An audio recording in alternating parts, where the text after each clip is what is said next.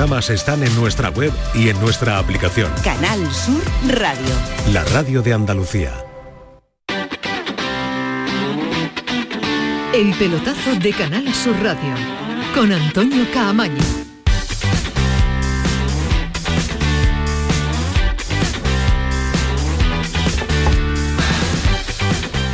Hola, ¿qué tal? Buenas noches, sintonía de Canal Sur Radio, sintonía del pelotazo que me gusta mirar a la derecha, ver sonreírme Medina, que me gusta mirar a la izquierda, ver el vinagre de Alejandro Rodríguez y que me gusta disfrutar, como, como disfruta Rafael Pineda, Don Fali Pineda los lunes con los programas, con la resaca de todo lo que nos deja. Un fin de semana sin liga, un fin de semana de copa, pero que deja cositas interesante, cositas que algunos vieron antes de antes que mucho y después no sé si van a reconocerlo o no, pero ya ha terminado los 16 de final de la Copa del Rey, han terminado hoy porque Unionistas ante el Villarreal se tuvo que suspender en la jornada de ayer por un problema de luz no había forma de arreglar la luz en el estadio y ha continuado la jornada de hoy con eh, luz solar, con el día a las cuatro y poco de la tarde, así que ha entrado en el sorteo directamente Unionista, siendo el equipo que sorprendió al Villarreal en el día de ayer. Eh, no hace falta recordarlo, en esta eliminatoria han caído tres equipos de primera, eh, el Betis, Las Palmas y el Villarreal. Lógicamente ya no estaban en el sorteo de hoy que sí se ha celebrado y que ya tiene compuesto eh, el sorteo de los octavos. El Getafe se va a enfrentar al Sevilla el próximo martes 16 de enero a las 8 de la tarde. El Atleti al Deportivo a la vez, el Tenerife al Mallorca, el Valencia al Celta de Vigo, el Girona al Rayo Vallecano, el Atlético de Madrid al Real Madrid jornada de jueves 18 de enero, 9 y media de la noche. Se van a enfrentar en un mes tres veces. Supercopa de España, Copa del eh, Rey y se van a enfrentar también en el Campeonato Nacional de Liga porque se inicia ya la segunda, la segunda vuelta. El resto de enfrentamientos es Osasuna Real Sociedad y Unionistas de Salamanca, clasificado hoy ante el Villarreal, que ha recibido uno de los premios gordos de la jornada porque se enfrenta al Barcelona. En una jornada en el que pues se queda muy muy tocado con esta eliminación de la Copa del Rey el, el Betis un conjunto el verde y blanco, eliminado de la Europa League hace menos de un mes, eliminado de la Copa del Rey en el día, en este fin de semana, en esta eliminatoria. Así que dos palos eh, en cuanto a competiciones de eliminación eh, seguidos de un conjunto el Bético que tampoco en liga está mucho más allá porque mm, no para de perder fuera de casa, es verdad que en casa anda fuerte, pero es un equipo que se descuelga poco a poco, jornada tras jornada de de la clasificación eh, europea. Vamos a ver cómo evoluciona y el daño que puede hacer esta eliminación de la Copa del Rey. Alejandro Rodríguez, ¿qué tal? Muy buenas. Buenas noches, Camaño. ¿qué ya dijiste que iba a sufrir el Betis ante el Alavés y además lo dijiste en ese micrófono y en esta sintonía. Sí, porque me gusta el Alavés. Es un equipo que me gusta, me gusta mucho.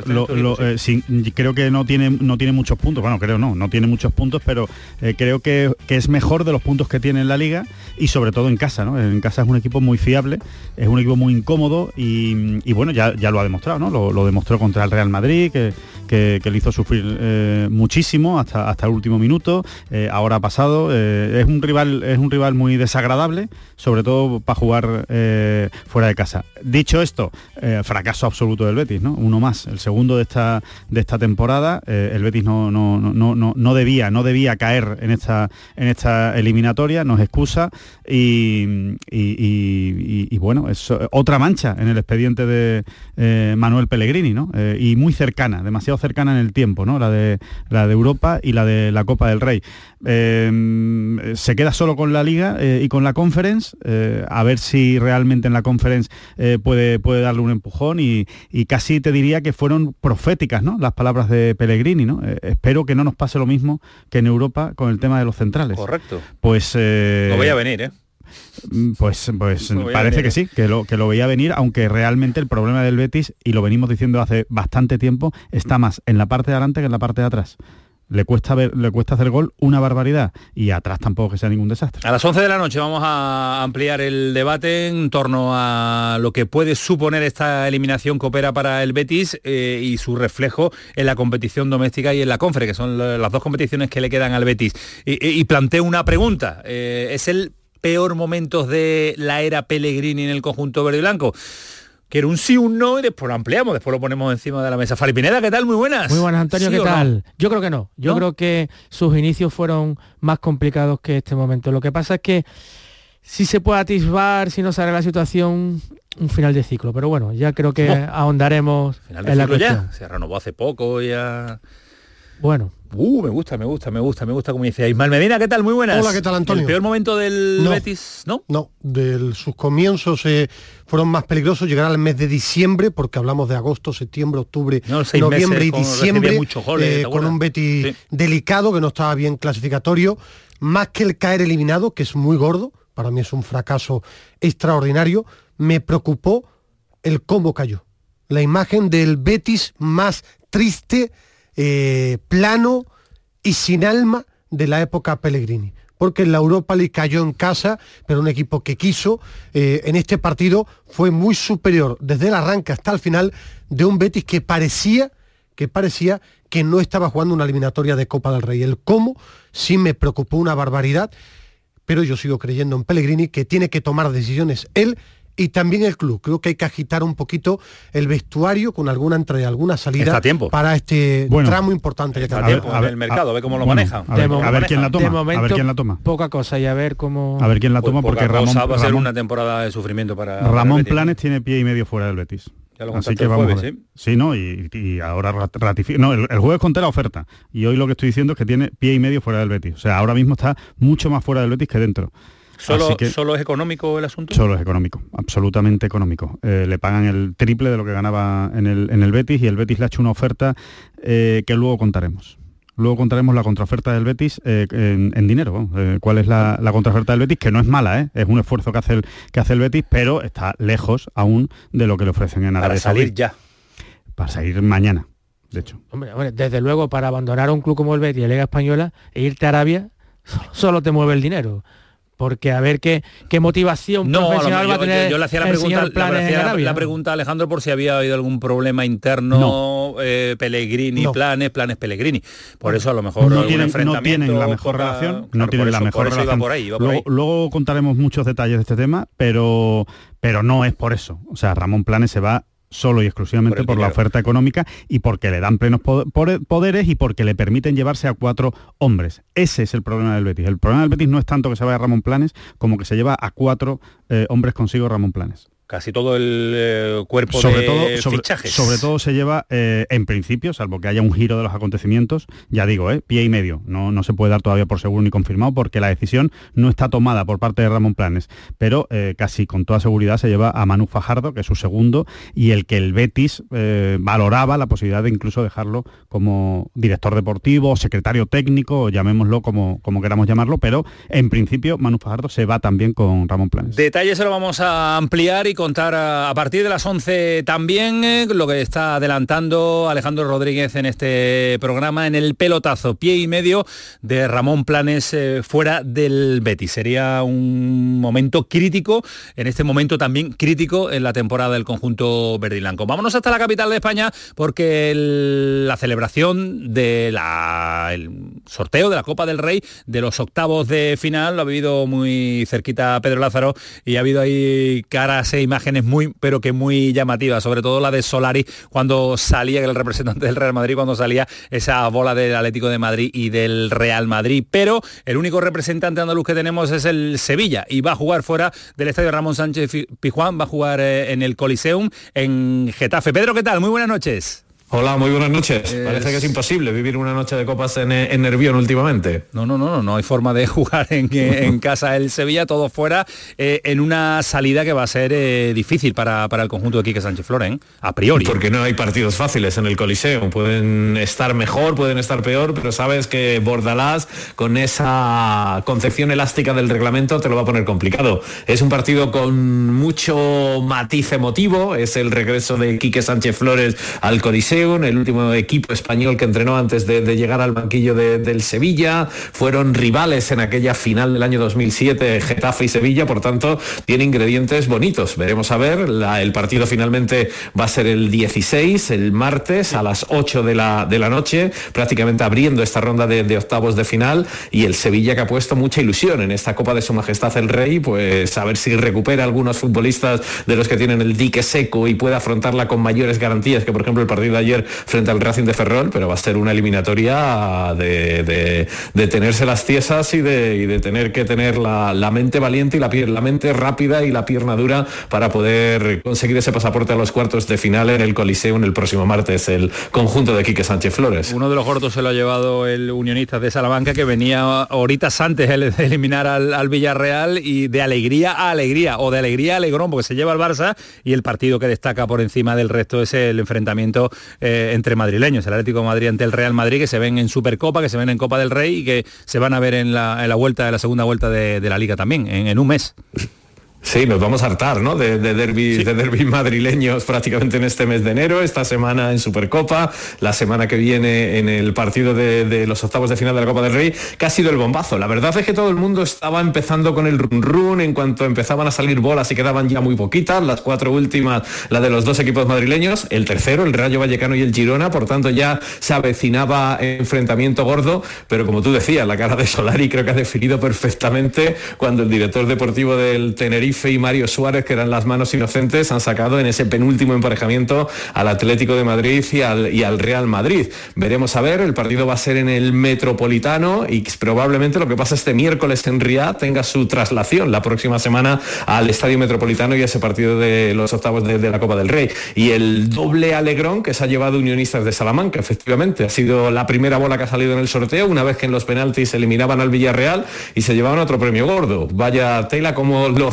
celebraban en el propio estadio salmantino los jugadores porque el Fútbol Club Barcelona ya jugó el Real Madrid en el estadio de Unionistas, ahora va a ser el Fútbol Club Barcelona y sin duda alguna después de la eliminación del Villarreal y con la visita del Barça, creo que presupuesto esta temporada resuelta para Unionistas. Totalmente. Eh, un detalle porque va a ser cambiado seguro por la liga el día del Granada Atlético de Madrid. Era el, sábado 20, 4 y cuarto, no se va a jugar en ese horario porque no pasan ni las 48 horas. Al jugar el jueves será el partido el domingo. Digo porque afecta a un equipo andaluz, que es el Granada, y cuando lo haga oficial la Liga, que quería saber los horarios de Copa del Rey, que imagino que será mañana, no será durante la noche, si lo, si lo es lo haremos, pero no se va a de Copa ya se saben, lo que no se hará lo de la Liga que lo hará mañana. ¿no? los de la Liga ya se saben, ya se pero se va a cambiar. El cambio, el cambio, que será mañana, Bueno, todavía no es oficial, pero el sábado 20, que era el día elegido para el Granada Atlético de Madrid, ya es imposible porque el Atlético de Madrid juega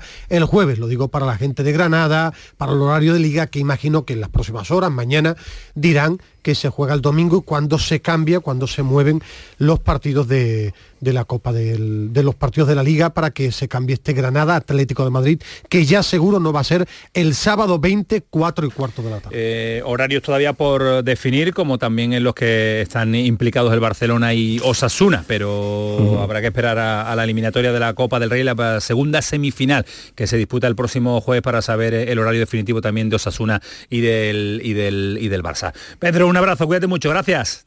Hasta luego, un abrazo a todos. Eh, Getafe bueno, primero, siempre complicadísimo. Bueno, pero tremendamente. Lo, que estaba ayer el aficionado del Sevilla es contento. Ha estado tan pocas veces contento que más que el cómo, que el Sevilla jugó como casi siempre, consiguió algo que hace poco, muy poco esta temporada, que es ganar. Entonces, hoy por lo menos ha visto el sorteo de Copa. Que lo de Getafe va a ser duro, claro que es duro, porque es un Sevilla poco fiable, porque le goleó en el Sánchez Pizjuán, pero el aficionado piensa, que por lo menos va a estar el martes en el partido de Copa, que tiene que mejorar una barbaridad, que tiene antes el partido en Liga ante el Alavés, que tendrá que recuperar jugadores, pero el Sevilla está en el bombo porque había muy poca gente que pensaba que el Sevilla podía eliminar al Racing de Ferrol. A lo mejor ahora le dice mucha gente, sí, lo voy a eliminar seguro. Yo creo que mucha gente pensaba, yo muy poca gente pensaba que pensaban que lo iba a eliminar. Yo creo, pero es una percepción, algo no demostrable porque el Sevilla andaba muy mal, porque el Racing de Ferrol no, perdía en casa y porque era un Sevilla muy poco fiable. Bueno, el equipo venía de ser ridiculizado ante el Atlético de Bilbao y ganó el y el Racing de Ferrol no, están al mismo nivel. Que ver. El Unionista eliminado al Villarreal, que andaba otro, un poquito mejor que el Sevilla. le, un poquito mejor. le das chance, como diría el otro al, Sevilla. Claro que le doy, claro que le doy, por supuesto. Eh, será complicado, ya sabemos cómo se, se, desenvuelve un equipo como el Getafe y más en su campo, tiene un estilo de juego que, bueno, que se le puede eh, complicar mucho al Sevilla, pero bueno, en los partidos de Copa ya hay un partido eh, solo, cuando se juega solo un partido pueden ocurrir circunstancias como le pasaron al propio Sevilla en Ferrol, una expulsión, un penalti, que te cambia radicalmente el decorado. Por supuesto que le doy, que le doy opciones al Sevilla y estoy seguro que el Getafe tampoco bueno, eh, seguro que le tendrá muchísimo respeto al Sevilla. Las victorias ayudan y si el Sevilla es capaz de ganarle al Alavés el próximo viernes, estoy seguro de que va a Madrid, a Getafe, pues, a intentar pasar eliminatoria. Sí, bueno, eh, pero necesita ganar un reto. Primero ganar al Alavés es clave. Lo, que empiece después vamos a analizar a las 11, insisto, es la coyuntura de mm, esto de elegir de elegir competición no se puede elegir ganar llama a ganar. Claro, eso está claro. Ganar pero es verdad que la situación en la liga te condiciona algo en Copa o no te condiciona. Yo no creo. Yo creo que no. Rotaciones, ¿sabes cómo son después los entrenadores? Sí, pero eso es cuestión de los entrenadores. Yo creo que hay que tener un poco la mentalidad de que la, de que la Copa prácticamente es un mes. Después el Sevilla va a tener, yo que sé, cuatro meses hasta mayo para competir en la liga. Si se le presenta una oportunidad magnífica para un equipo que está acostumbrado a desenvolverse bien en competiciones eliminatorias, adelante ya por ella.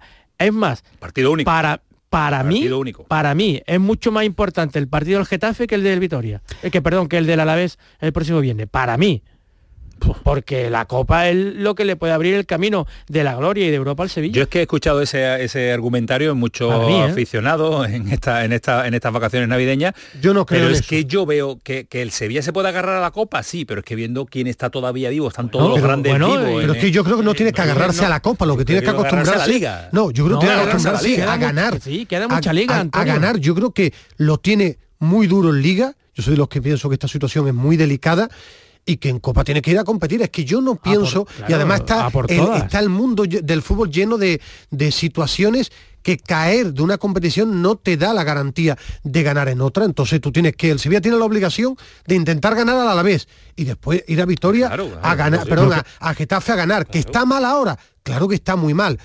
Ahora, perder ayer en Ferrol te garantizaba que tú lo ibas a ganar a la vez. No.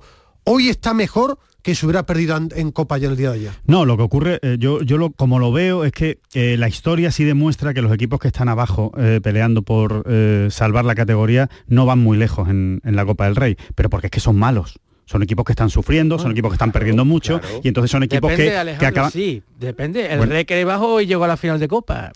Es que no se sabe. La excepción que confirma la regla. Bueno, pero es un ejemplo, ¿no? La excepción que mm, confirma la regla. Hay equipos que han mejorado su rendimiento en liga ah, pasando eliminatoria. Yo no conozco, equipos que estén en, zona de descenso para descender, que lleguen a semifinales de la Copa del Rey. un Mallorca que eliminó al Betis, que estaba abajo, que, que bueno, por cierto, que yo quiero dar mi opinión. Yo creo que es clarísimo favorito el, Getafe. ¿El Getafe? Clarísimo favorito. o, sea, no, no, que creo, que creo que va a pasar el Getafe, vamos. Creo que no tiene ninguna opción. Después ampliamos el debate a las 11, a las creo que no. Creo que 11 de la noche ampliamos el, debate y analizamos en profundidad el sorteo también de la Copa del Rey, porque hoy ha sido un día triste para el fútbol, sobre todo fútbol mundial, el fútbol alemán. Ha muerto Frank Beckenbauer, es una leyenda del Bayern y de la selección eh, alemana. El Kaiser, como era apodado, eh, ha fallecido a los 78 años de edad eh, joven, una edad muy, pero que muy joven para marcharse. Eh, ganó el Mundial como jugador en el año 74, como seleccionador en el 90, una Eurocopa en el 72, tres Copas de Europa consecutivas y dos balones de oro, 72 y 76. Currículum extraordinario, pero más allá del currículum, lo que significó en el mundo del fútbol. Eh, esa figura de libero, esa figura de libero que no solo se dedicaba a defender, sino a crear, a salir, a tener un central con calidad creó una en el mundo del creó fútbol. creó una, demarcación. nueva. Eh, ¿Sabéis quién compitió con él? ¿Un andaluz? Sí. ¿Contra quién? Reina, ¿no? En aquel Ah, que lo sabes. Eh, bueno, ¿has pensado? Bayern Múnich, no, porque he, visto muchas imágenes, ¿no? Y, bueno, por, final. Por, edad y claro, eh, aquel Bayern Múnich, ¿no? Con el Atlético de Madrid, porque he visto muchos reportajes del Atlético de Madrid, de Luis color Aragonés, bueno, los goles, ¿no? Que salen de la color final, blanco y negro. Color lo has visto tú sí. esa semifinal? No recuerdo un color. En color, sí, sí, color están ya, sí. En color, el famoso gol de falta de, de minuto, y aquel tiro que lo, celebra antes de, que salga. El, balón que grabado, el Telstar. Claro, el tiro, el tiro que le pega desde su casa que le sale perfecto y después porque un andaluz era el portero de, ese gran Atlético de Madrid. Pues espérate que nos escucha a esta hora, no sé si lo molestamos y nos metemos en una casa cordobesa. Miguel Reina, ¿qué tal? Buenas noches. Buenas noches, tenéis las puertas abiertas para, para esta casa de Córdoba. a las diez y media de la noche, buena hora para ir a, para ir a cenar, ¿no? Eh, bueno, ya lo, ya lo he llevado a cabo. Miguel, ¿qué tal? ¿Cómo está? Antes de nada saludarle y un auténtico placer de escucharle. Está bien, ¿no? He escuchado todo. ¿Qué tal? Bien, bien, gracias a Dios. Muy bien, muy bien. Sí, sí. ¿Qué tal la tengo que dar gracias a Dios. ¿Qué tal la fiesta? Sí, y ya, metió, y ya metió en la edad que acabáis de pronunciar, del amigo y admirado y extraordinario Beckenbauer. 70, pobrecito. 78 años tiene también Miguel Reina que yo ya voy camino de ellos. El día 21 de este mes son 78. Pues suena como si tuviera 42. Totalmente. Yo, yo sí, vaya torrente de voz. Estuve hace poco, bueno, hace, hace algunos años, haciéndole un reportaje eh, para la liga eh, a su figura, también, con su hijo en Córdoba, que se portó extraordinario y la verdad que físicamente estaba muy bien, aparte de, de, su diálogo, su fuerza. que tiene, pero físicamente, hace un par de años lo recuerdo muy bien. Los probióticos que tomo, hombre. Porque usted tiene un físico extraordinario, ¿eh? Ya lo tenía cuando jugaba, pero cuando lo vi lo sigue manteniendo, ¿eh? Madre mía, de mi hermano. ya quisiera yo. Que por cierto una pena de eliminación, pero vaya la parada que ha hecho el niño hoy, ¿eh? Madre mía, en el penalti, qué paradón. La, verdad que sí. Eh, sí, sí, lo que pasa es que es una pena. Eh. Bueno, una pena, el fútbol es así, ya está. Pero la parada ha sido impresionante, ¿eh? Con una edad que tiene ya también el niño. Tenía que haber cogido otro más. Miguel, estamos aquí analizando un poquito por encima. Eh, la verdad que nosotros lo que hemos visto son reportajes y vídeos de, aquella época. Pero eh, usted que lo vivió muy, muy de cerca, es verdad que es un futbolista que marcó una época, ¿no? Sin duda alguna. Eh, Frank Beckenbauer era algo, algo, algo en el cual habría que pasarlo y dar lecciones de lo que, de la grandeza de bien que este jugador tenía, ¿no? La persona extraordinario, eh, en, un, en un Valle de Muni de aquella época en la que mm, desde el portero Mayer hasta Hone y, y bueno, y pues fíjate, impresionante, impresionante. Impresionante. Porque los jóvenes que nos escuchan ahora dirán, bueno, sí, el, defensa central eh, siempre ha existido, siempre se ha jugado con defensa central, pero eh, ese defensa que sacaba la pelota con categoría, con la cabeza arriba, con elegancia, ese fue el primero Beckenbauer. Ese, ese fue el que dio el, pase además a Schwarzenberg, que fue el que me marcó a mí el en la final de la Copa Europa. un 15 de mayo, un 15 de mayo del 74. que no, te me va a olvidar mi vida, ya está. No lo va a olvidar nunca, no lo va a olvidar nunca. Eh, ¿Lo conoció, ¿lo conoció personalmente, Miguel? Sí, sí, es más, eh, le pedí le pedí hasta un autógrafo, sí, sí, sí. Sí, sí, era un personaje único, la verdad que sí, sí, sí, sí, digno de admiración. ¿Y le pidió un autógrafo? Cuénteme esa anécdota. Sí, sí, yo le pedí, sí, no, yo sí, yo es que pedía, yo coleccionaba los, los vamos, coleccionaba de todo, ¿no? Y autógrafos especialmente cuando me enfrentaba al equipo, eh, trataba de, recoger la firma del equipo contrario, sí, sí. Y eso lo, tengo, guardado, sí, sí. Los mantiene, ¿no? Los guarda, los guardó. Los tengo, los tengo, los tengo, los tengo en casa, sí, estos son por mi nieto. Eh, uno que va a seguir la, estela ahora del padre. La saga de los reinas no se va, si Dios quiere, va a continuar. Tengo uno que se llama Lucas, sí, uno, un hijo de un nieto, vamos, uno de los hijos de Pepe, de los dos que tienen, bueno, tiene cinco, tres niñas y dos varones. Y, el Luquita este va, va camino de, padre. Portero, portero también. También, también, también portero, sí, sí, sí, sí. ¿Qué tiene? Portero. Y luego, ya, Miguel? Y luego tengo en Villarreal, los infantiles. Y luego tengo uno que me recuerda que es canijito y delgadito y yo le llamo Rogelio. que era un fenómeno Rogelio también del Betis. Zurda de Caoba. zurda de Caoba, ¿no? Sí, sí, Y yo le llamo, Rogelio, ¿qué pasa? ¿Cómo está, padre mío? padre mío, y contesta ya y todo, ¿no?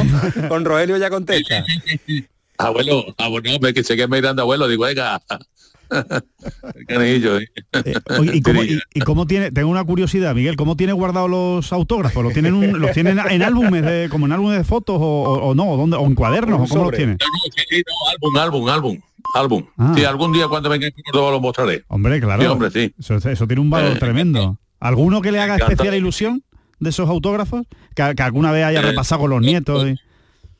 Todo, todo en general, todo en general. Tengo hasta del Chopo.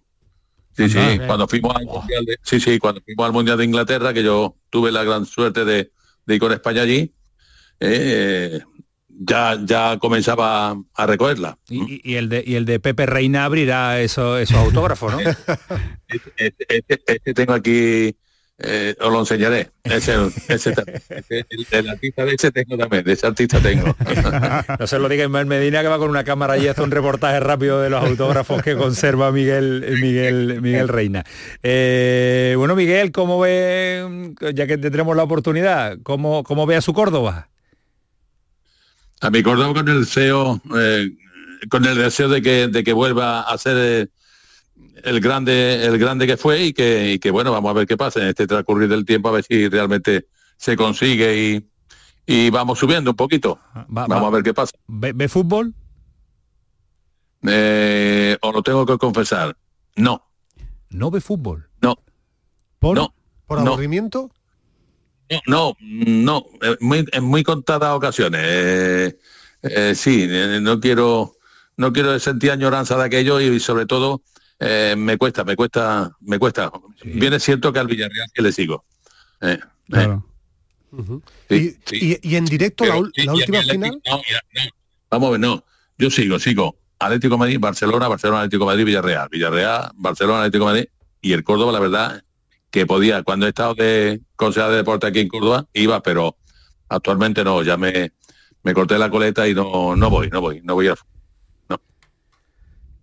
Decías tú, Ismael. No, no, no, que me ha llamado la atención eso. Quería saber el, el por qué, por añoranza. Me ha, me ha llamado la atención esa, reflexión.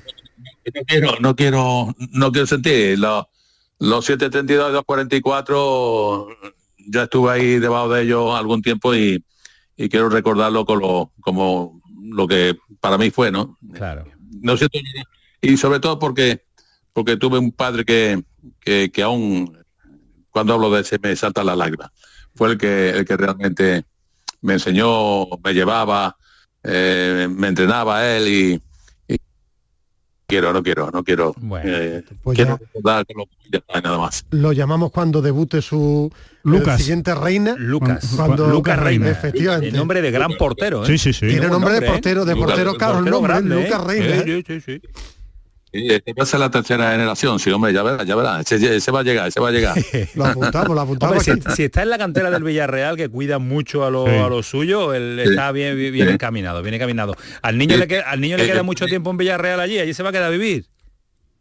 Eh, mm, no lo sé, no lo sé, no lo sé. Que decida él lo que considere oportuno. y muchos años que todavía siga y sobre todo el canito también, mi canillo, mi, mi Roelio, que, que también le pega muy bien. Bueno, Miguel, un auténtico placer eh, que le llamamos para recordar también la figura de alguien eh, con el que se enfrentó. No todo el mundo puede decir, yo jugué contra el mejor Bayern de Múnich de, la historia, creo yo, aunque ha habido Bayern de Múnich muy buenos también, pero ese fue extraordinario con tres Copas de Europa consecutivas y la pérdida de un hombre como, como Beckenbauer que nos dejó en el día, en el día de hoy. Un abrazo, Miguel para vosotros, para vosotros, y un, recuerdo y un, rezo hacia la persona, esa grandeza bien que tenía Beckenbauer. Un abrazo, cuídese, hasta luego Miguel. Eh, Miguel Reina, un grande con que nosotros. le guste el, fútbol, yo lo he visto, lo he visto en, reportaje, en vídeo, también leyendo la historia, porque eh, fue el que cambió la figura del, del central por su forma de jugar tan elegante pero aquella, aquella final, ¿no? Aquel Atlético de Madrid Bayern Múnich ya con, aquella falta a Luis Aragonés y la curiosidad para la gente joven que nos escuche cuando se empataba, no existían los penaltis. Se jugaba el día siguiente. Se jugaba, creo que era, no, dos días después creo que era, un par de días después, le costó recuperar al Atlético de Madrid, había un partido de desempate, creo que eran 48 horas después, muy poco tiempo después, y ahí ya goleó el Bayern Múnich, creo que fueron 4-0 al, al Atlético de Madrid, que estuvo a minutos de ser campeón de Europa. Eh, las historias que nos deja el fútbol también y las historias de los clásicos del fútbol, que se lo merecen también en este ratito ratito de, radio. Y antes se cambiaban, ahora se cambian camisetas, antes se cambiaban autógrafos. Es curioso, es que él tenía que ser pie de campo en los 70. Es que él tenía que estar de campo en los 70. feliz estar en...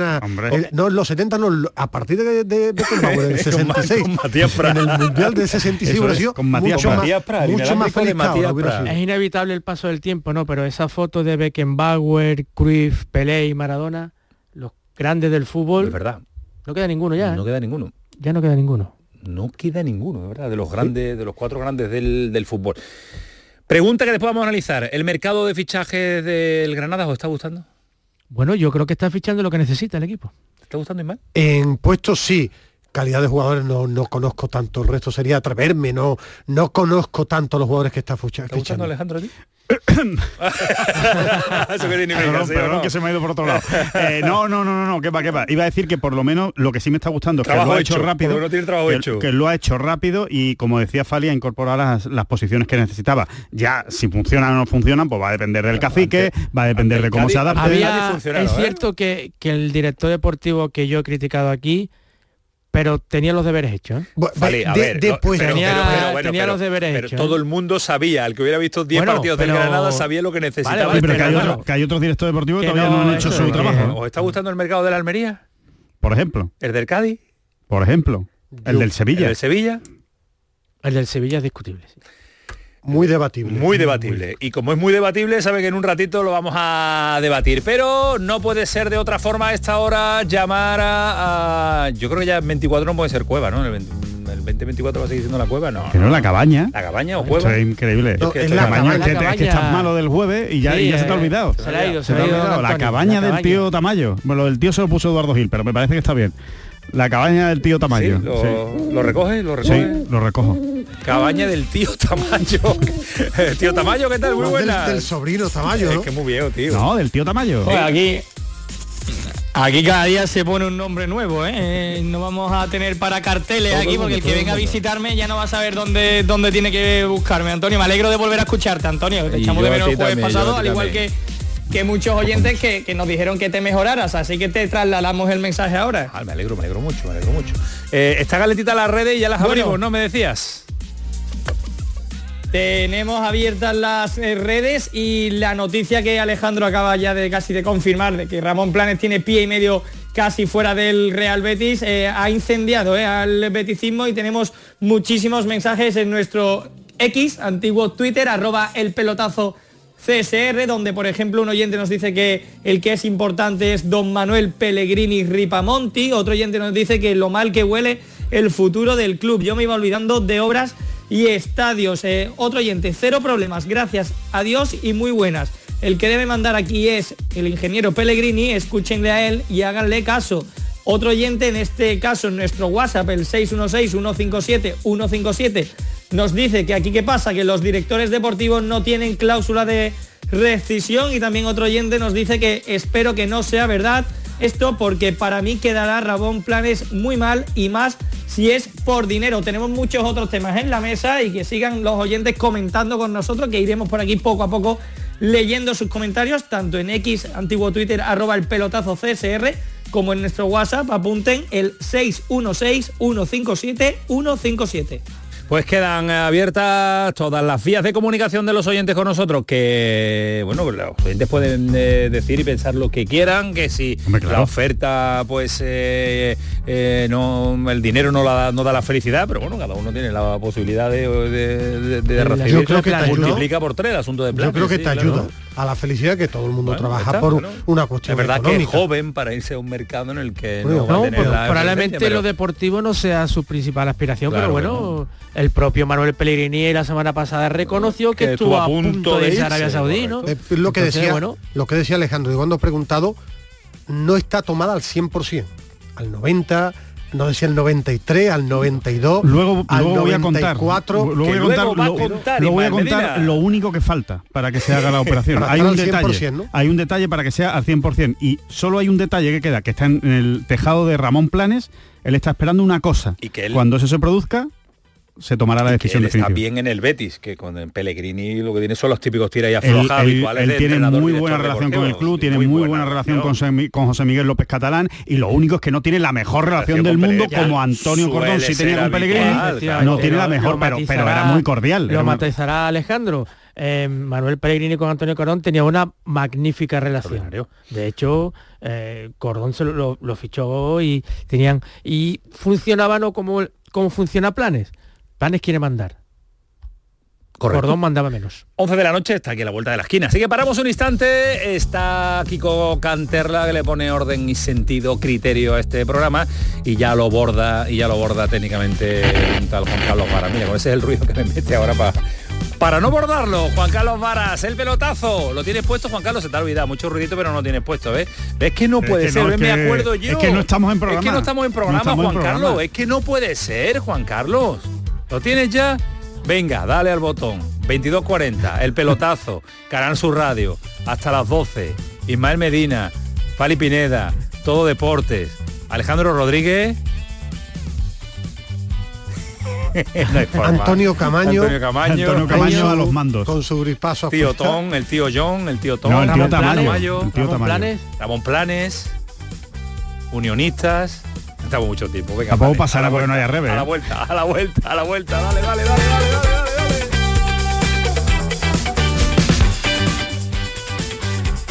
El pelotazo de Canal Sur Radio con Antonio Caamaño.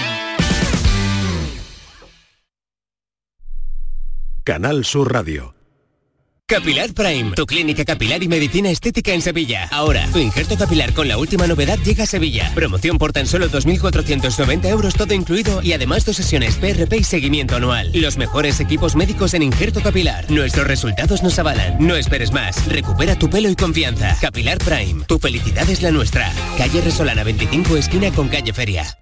Comienza el año revolucionando tu hogar con Social Energy, la mejor relación calidad-precio del mercado. Si no, te la mejoramos. Descuentos de hasta 3.750 euros y llévate 200 euros en tu batería virtual con Luz, con seguro todo riesgo incluido los dos primeros años. Pide tu cita al 955 44 11 o socialenergy.es. La revolución solar es Social Energy. La noche está llena de sorpresas, de gente brillante, de momentos inigualables, de espacios y ambientes fantásticos. La noche de Canal Sur Radio con Rafa Cremades. De lunes a jueves, pasada la medianoche. Un programa que ya es un gran club, con grandes invitados, música en directo y mucha complicidad. Contigo somos más Canal Sur Radio. Contigo somos más Andalucía. Cada mañana, desde bien temprano, estoy aquí ante el micrófono para contarles la realidad de Andalucía, cómo se despierta, cómo vive, con toda la actualidad, para que estén informados el entretenimiento que ya saben que nos gusta, nuestra mirada sobre lo que sucede. Radio en estado puro, radio viva para gente como tú. La mañana de Andalucía con Jesús Vigorra. Les espero de lunes a viernes a las 6 de la mañana. No falta. Contigo somos más Canal Sur Radio. Contigo somos más Andalucía.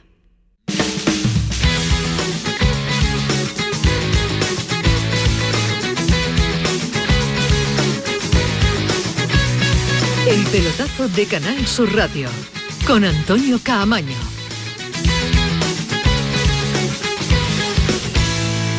¿Dado tiempo para en la publicidad? Sí, vamos a hacerlo, no Vara, es que si no no nos sale, es que si no el programa va, va, cuesta abajo, y entonces yo no, no, yo no sé, yo me voy, ¿eh?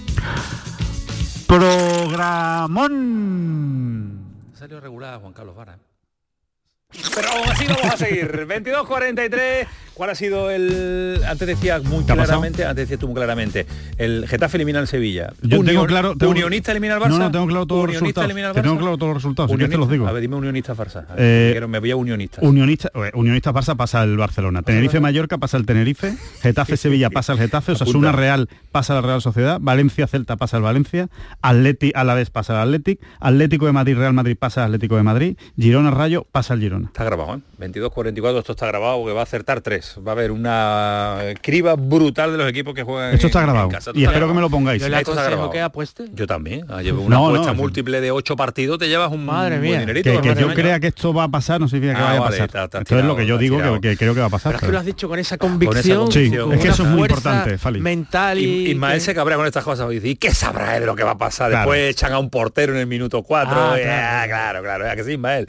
Por eso los de las apuestas ganan tanto Lo que sí digo, lo que sí digo, y ya sin, fuera, de, fuera de bromas y fuera de tonterías, eh, que sinceramente creo que al Sevilla le ha tocado uno de los peores rivales que le podían tocar en esta eliminatoria, concretamente de, 16, eh, de octavos. Perdón. Yo, creo... yo estoy de acuerdo contigo, pero a las 11 vamos con ello, porque ahora tengo el momento de un andaluz que hoy ha disfrutado una barbaridad. Ya lo sé, ya lo sé. Está hoy, está, hoy, espesito, no sé. Hoy es lunes. No, no, quiere contar todo por la copa? Te pregunta por unionista. Te parece a mi hija que siempre tiene la culpa a todo el mundo menos ella. y pregunta por la copa. Aguantarme que está un futbolista ahí esperando. Manu Ramírez, ¿qué tal? Buenas noches. Hola, buenas noches, ¿qué pasa? ¿Cómo estás? Pues la verdad que todavía ni me lo creo. Todavía no te lo crees. vaya día. Pues, Hace media hora que eliminó, eliminó el Villarreal. Tira un, tira un penalti elimina el Villarreal y, una hora, y una hora después le toca al Barcelona. Y ese vestuario, que, vamos, vamos, vamos. Pues la verdad que el vestuario está como, pues como una fiesta, ¿no? Pues al final eliminar a todo un Villarreal y encima que te toque un, equipo como el Barcelona, pues yo creo que, que es el mejor torteo que nos ha podido tocar. ¿La habéis seguido todos juntos en el vestuario después del partido? ¿Os habéis ido? ¿Cómo lo habéis vivido?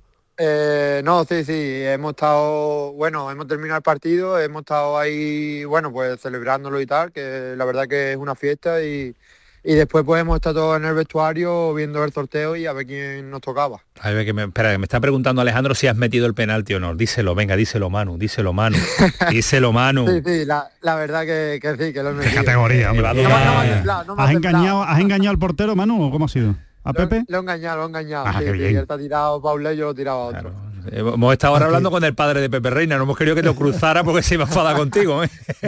Uh, estará, estará, un poco cabreado. Ah, está bien, está bien el hombre. Eh, Manu, eh, me acuerdo de tu época en el recreativo, en el San Roque del Epe y ahora... ¿Cómo se te cambia la cara? Dile cuando, cuando hablas del recre, el después del Ceuta, el Ceuta ya te emociona, pero te pone contento hablar del recre. Me encanta, me encanta. Fueron años muy bonitos y el decano del fútbol español y eso, ¿verdad? Que, que impregna, que sí, Manu. Sí, hombre, claro, al final el decano es el decano y ahí pues la verdad que, el que quiera ir para allá va a estar muy contento pues. Y a este club tan histórico la verdad que es una patada. Y yo más haciendo de allí de Huelva ¿Te dabas palos, Camaño? Le puedes dar tú a él sin problema. ¿Te dabas palos en la radio o estabas en la cantera o no? A los canteranos no, a los canteranos no, no, no, no, no. Sí, seguro, de verdad. No, no, no, los canteranos hay que darle gloria, a los canteranos gloria. Porque los canteranos suelen responder siempre en el, en el recreativo de Huelva. Esto, esto es verdad, al final son los que le duele el club y, yo creo que al final siempre van a responder. Manu ha salido en el 119, ¿no? Sí, bueno. O sea que ha salido a tirar el penalti, vamos. Claro, estaba ya más o menos hablado y, bueno, salió en el minuto 119, pero era para, para esto, para tirar penalti. ¿Y, lo has estado pues los has estado practicando o es que tú eres un especialista de, de siempre? Nada, nada. Bueno, yo sí es verdad que he tirado bastante penalti y que, bueno, que si lo tengo que tirar, que yo no me, no me voy a achicar, ¿sabes? Que yo lo tiro y con toda la confianza y, bueno, y así ha sido. ¿Quién ha sido la idea de apagar la lupa para eliminar el Villarreal? bueno, ha sido yo creo que un poco de todo, ¿no? Ay, broma, hombre. al, final, pues eso, yo creo que, no sé, creo que ha sido de, pues, de tanta televisión y tal que había que, que no le daría la potencia y, y se tuvo que aplazar hoy. Oye, que, lo que sí eh, tengo la duda porque ha habido mucha controversia porque al parecer el Villarreal no quería jugar, Unionista parece que quería jugar ayer. No sé si Manu nos puede aclarar un poco todo lo que ocurrió, eh, porque si al final vosotros no queríais, queríais jugar y al final ha venido bien jugar hoy.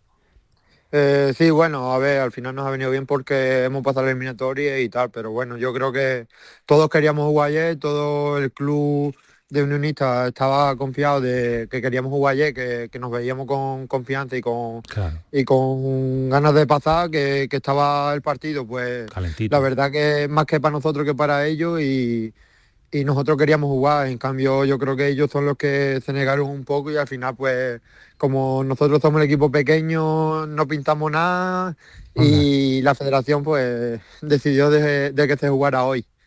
¿Pero volvió la luz completamente o no? Sí, aseguraron que iban a volver. Sí, sí, sí, sí eh, nada, los 20 minutos, media hora sí que volvió la luz, pero bueno, el árbitro decidió que, no se jugaba, pero yo creo que era también porque tema de delegado de ellos o alguien del club eh, dijo que como que no querían jugar. Bueno, pues ya están. Pues oye, pues ha eh, salido muy bien. Con la taquilla de Villarreal y la taquilla de Barcelona, el Presi se dejará caer algo, ¿no?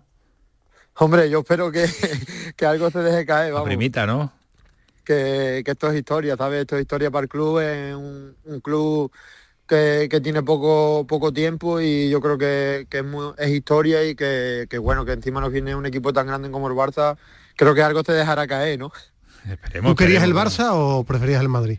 Eh, bueno, yo prefería el Madrid porque soy del Madrid, pero bueno, eh, al final que te toque uno de los grandes, pues siempre es un orgullo y, poder recibirlo aquí en, en el Reina Sofía y, y bueno, nos ha tocado el Barça y, nada, muy contento. He, visto por eh, hoy en prensa, ten cuidado con Xavi que se enfada, ¿eh? Gato, como, la la luz, como la pague la luz. bueno, la luz, el césped, bueno, eh, Xavi la verdad que te queda un poco de todo, pero bueno, nosotros con nuestras armas, con, nuestras ideas e intentaremos ir a, disfrutar de este partido y, bueno, y por qué no intentar ganarlo. Pues claro que sí. Lo que pasa, Manu, que llegado a este punto, mm, lógicamente el vestuario está llevado de alegría porque ha tocado el Barcelona. Pero de un punto de vista deportivo, no, mm, nunca contempláis que hubiera tocado un Mallorca, un Celta, un Alavés, que yo creo que, tienen más opciones de superar la eliminatoria, ¿no? Eh, bueno, sí, claro, al final sabíamos los equipos que habían pasado, eh, como Getafe, Mallorca, eh, todos estos equipos, pues bueno, al final que venga aquí a Reina Sofía también es un orgullo porque viene un primera, pero bueno, yo creo que también le podríamos ganar porque aquí en el, en el Reina Sofía somos muy fuertes. Y, con la afición que tenemos, pues la verdad que nos llevan volanda y, más en estas eliminatorias. Entonces yo creo que, que aunque viniera un equipo de primera, eh, lo podríamos sobrepasar como hemos sobrepasado el Villarreal. Pues muy bien. ¿Os habéis repartido las camisetas del Barcelona ya? ¿Lo habéis hablado o no? Eh, bueno, ahí, ahí ya más o menos estamos hablando, pero bueno, yo intentaré coger todas las que pueda. ¿Pero tienes claro alguna? ¿Tienes claro, por lo menos un objetivo claro o no? Sí, sí, bueno, yo creo que que Fermín, que, que de Huelva y tal, y, bueno, y es paisano, y, bueno, también Pedri, que, que, me gusta mucho cómo juega, y, y me gustaría pues esos dos sobre todo. Pues Fermín te la da seguro, vamos, de onubense a onubense, eso está, eso está hecho. Eso lo habla Camaño y está Hombre, Yo, yo, espero que esté hecho, pero bueno, yo intentaré pedírsela, decirle que, que estoy paisano suyo y, y que bueno, que, que, espero que me dé tu camiseta. Ismael, Ismael hace la gestión, tiene mano directa con, eh, con Xavi, con, con el jefe de oh, prensa del Barcelona. Ponte a ello en pues Malmedina, ¿eh? Pues que muy agradable para esas cosas. Muy agradable para trabajar. ¿eh? eh pues Manu, que un placer saludarte y que mm, tenemos tu teléfono, que te tenemos ya localizado para el, día que llegue el partido. A ver si juega más de un minuto y tira otro penalti. Más de un minuto. si sale igual la película, si, sale igual, no, no, yo que sale un minuto, marque el penalti y se clasifiquen. ¿no? un minuto no tiene que Hombre, también lo firmaría. Mientras mete el penalti y no del pase, vamos.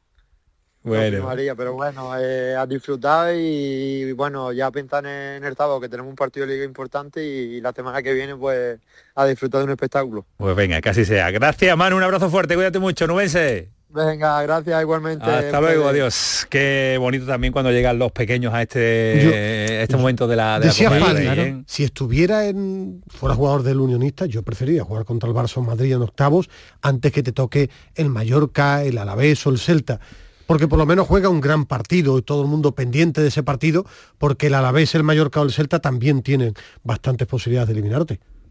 son favoritos. son, ser favoritos. Y, al final, eh, en esta categoría, tener la oportunidad de poder jugar contra ya contra el Villarreal, que es un equipo de Europa League, un equipo que ha ganado hace poco tiempo esta competición y ahora jugarlo contra el Madrid o el Barça, es algo que se llevan estos chicos que están en, en creo que están en primera ref, ¿no? En primera ref. En primera ref. En primera la ref, antigua eh, segunda vez. Primera ref eh, unionistas y segunda división el Tenerife, que son los que se han colado en, esta, en este sorteo de octavos de final de la Copa del Rey. Seis minutos para las 11 de la noche, vamos a empezar ya el, la típica y el, la habitual, eh, la habitual información del mes de enero, ¿no? el mercado de fichajes, cómo se mueven los equipos, así que eh, antes de que pues avance vamos a ir poniendo al día, por ejemplo, cómo está este Almería. Yo creo que va a ser muy fácil que Joaquín Américo nos repase qué es lo que ha hecho el Almería de momento en estos ocho días del mes de enero. Joaquín, ¿qué tal? Buenas noches.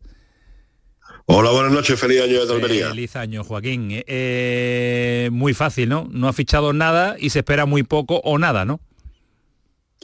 Todo dependiendo de las salidas. Primero dejen salir antes de entrar.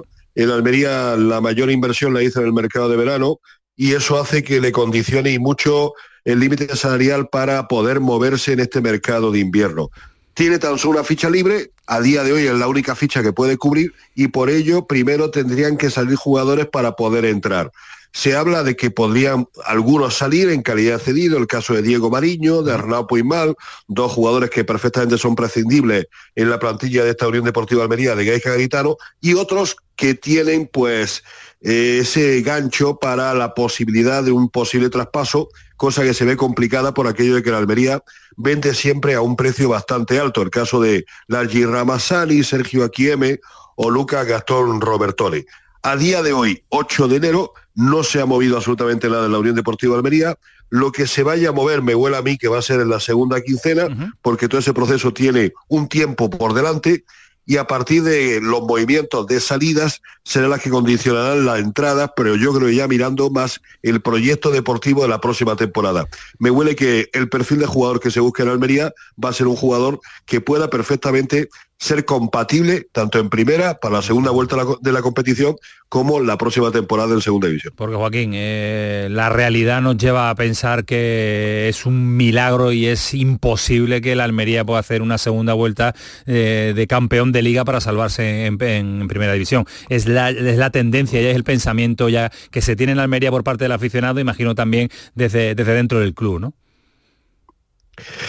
Sí, yo dentro del club no sé, no te sabría decir, porque aquí mm, o no hablan, o no dicen nada o se callan, porque es que no hay nada, ningún comentario ni ningún comunicado precisamente de la propiedad.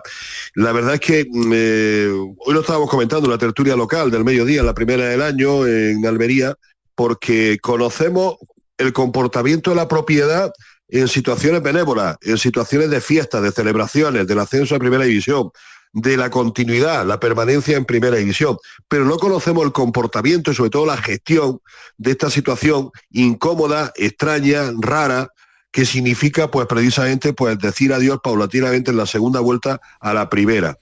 No se sabe ni cómo se va a gestionar y por eso es por lo que en Almería pues la gente empieza a pensar y qué es lo que puede pasar. Eh, la propiedad se puede marchar, puede vender el club. Pues la verdad es que como aquí nadie responde, nadie dice nada, nadie comenta nada, nadie aporta nada de la propiedad, pues eso genera, genera siempre pues un nerviosismo, una tensión que quieras que no, pues se va doñando paulatinamente de la ciudad. El silencio, tú sabes que normalmente siempre es eh, sinónimo de múltiples comentarios, la mayoría sobre todo negativo. Y además eh, el Girona. Te mando Ismael para allá este fin de semana. A mí, ¿eh? a mí sí me parece muy preocupante lo del Villarreal, lo decía ahora, él lo comentaba, que no, que no demuestra que está vivo. Ya sé que no se va a salvar prácticamente, pero, tenía que compita, ¿no? No, pero tenía que haber firmado un par de jugadores. Eh, no sé, agitar, intentar demostrar que, oye, hacer algo, es que un poquito de ilusión, por lo menos. Lo decía Joaquín, es que está todo tan plano que, bueno. No habla nadie, no comunica nadie, no sale nadie. Las la sensaciones de resignación. Sí. Más que otra cosa. De tirar la toalla ya en una, en una, en una primera vuelta. Girona y, Real Madrid. ¿eh? Girona y Real Madrid, Joaquín. Uf. Pero sí que yo creo que la segunda vuelta, o lo digo con toda la sinceridad, la segunda vuelta la Almería la va a utilizar para ir despediéndose paulatinamente de todos los que han sido compañeros de temporada en primera división.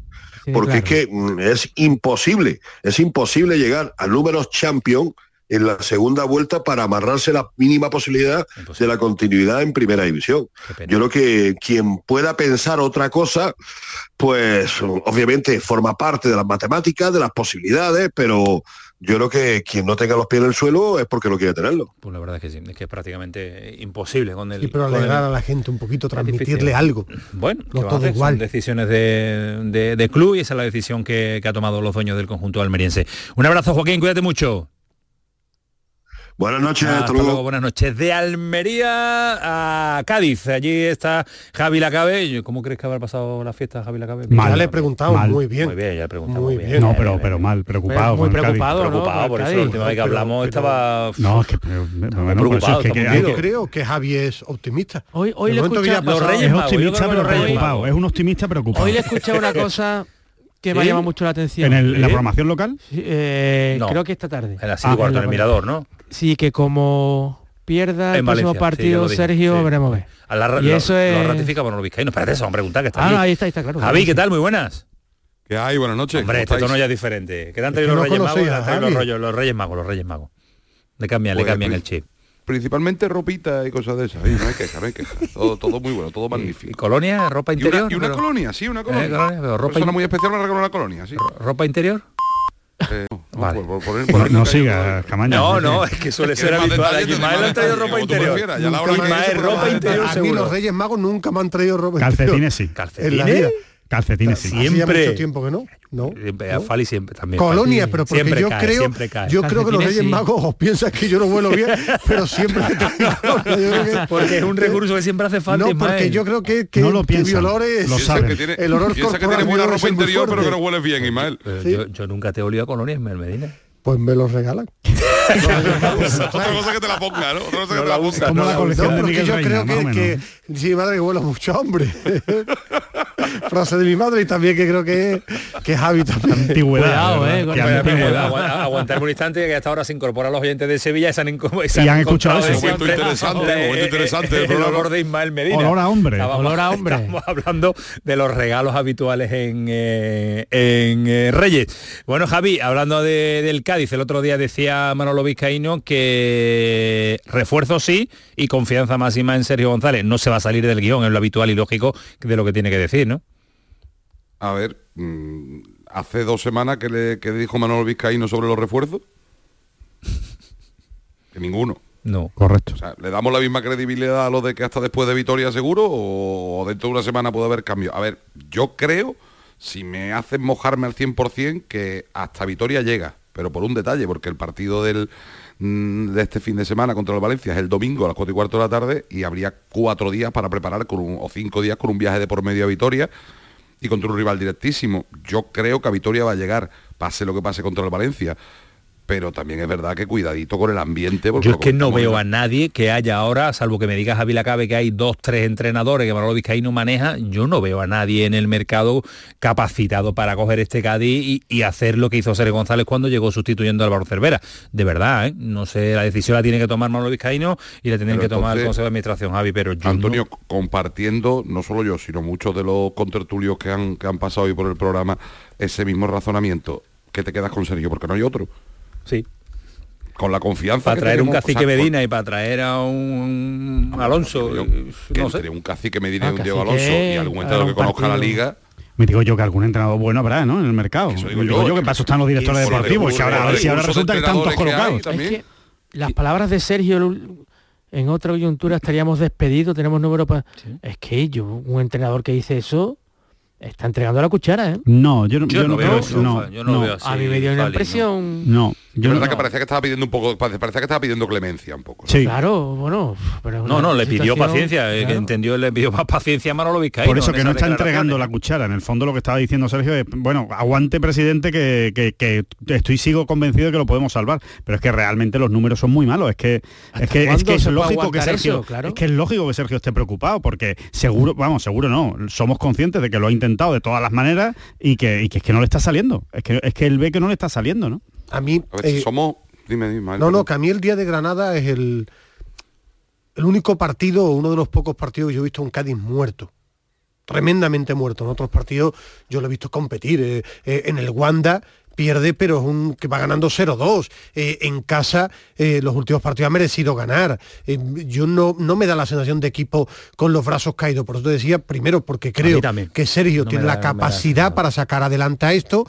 Ahora, que tiene que tocar cosas, sí. tiene que, tomar decisiones drásticas. está poniendo jugadores que no le da y lo cuenta Javi la cabe siempre. Que, tiene que tomar decisiones Cádiz jugó radicales. delanteros. Claro, él, tiene que tomar al Cádiz. con Machís, Masi. darle la camiseta a los jugadores que lo merezcan y ser un equipo más sólido y más fuerte. Y yo creo que Sergio está capacitado para eso, más que ir al mercado a buscar entrenador. Ahora, lo primero, aparte obviamente de lo más importante que es ganar ante el Valencia, es demostrar que el equipo está vivo, que el equipo es el Cádiz de Sergio que se ha salvado en las últimas temporadas. Javi, en caso de la continuidad de Sergio, eh, ¿fichajes va, a haber o tú tiras la toalla definitivamente ya al respecto de reforzar? ahora es cuando estoy más convencido que nunca de lo que os comentaba hace...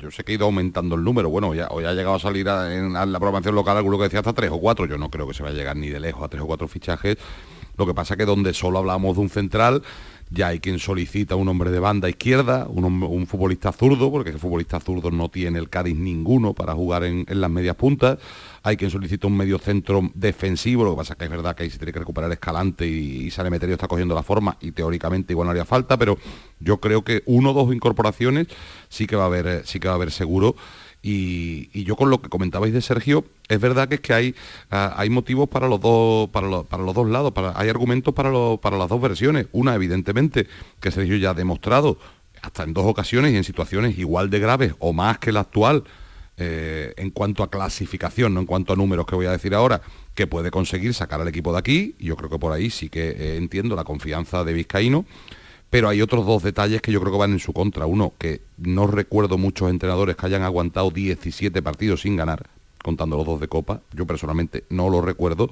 Y otra, que lo que hemos notado en general a raíz de esa derrota de la que hablaba Ismael con la forma en la que se produjo contra el Granada, es que si antes había un 50-50, podía haber una, eh, cierto equilibrio entre los aficionados que defendían a Sergio y los que no, ahora esa balanza se ha decantado completamente a los que piensan que, yo creo que está más cerca de a los que están más cerca de destituirlo, de querer destituirlo. Y si no se le gana al Valencia, sobre todo si se le pierde, o mucho me equivoco, conozco muy poquito a la afición del Cádiz, o va a haber un espectáculo desagradable el domingo en el Mirandilla. Ojalá que no se produzca, evidentemente. Ya lo hubo el día de Granada, si no recuerdo mal, ¿no? Que fue parte de la afición que viajó y mucho al partido del Granada, y en el que eran 500 personas, 500 personas, con 18.000. Yo creo que las declaraciones de Sergio eh, mi percepción es que iba a una especie de agradecimiento a Vizcaíno.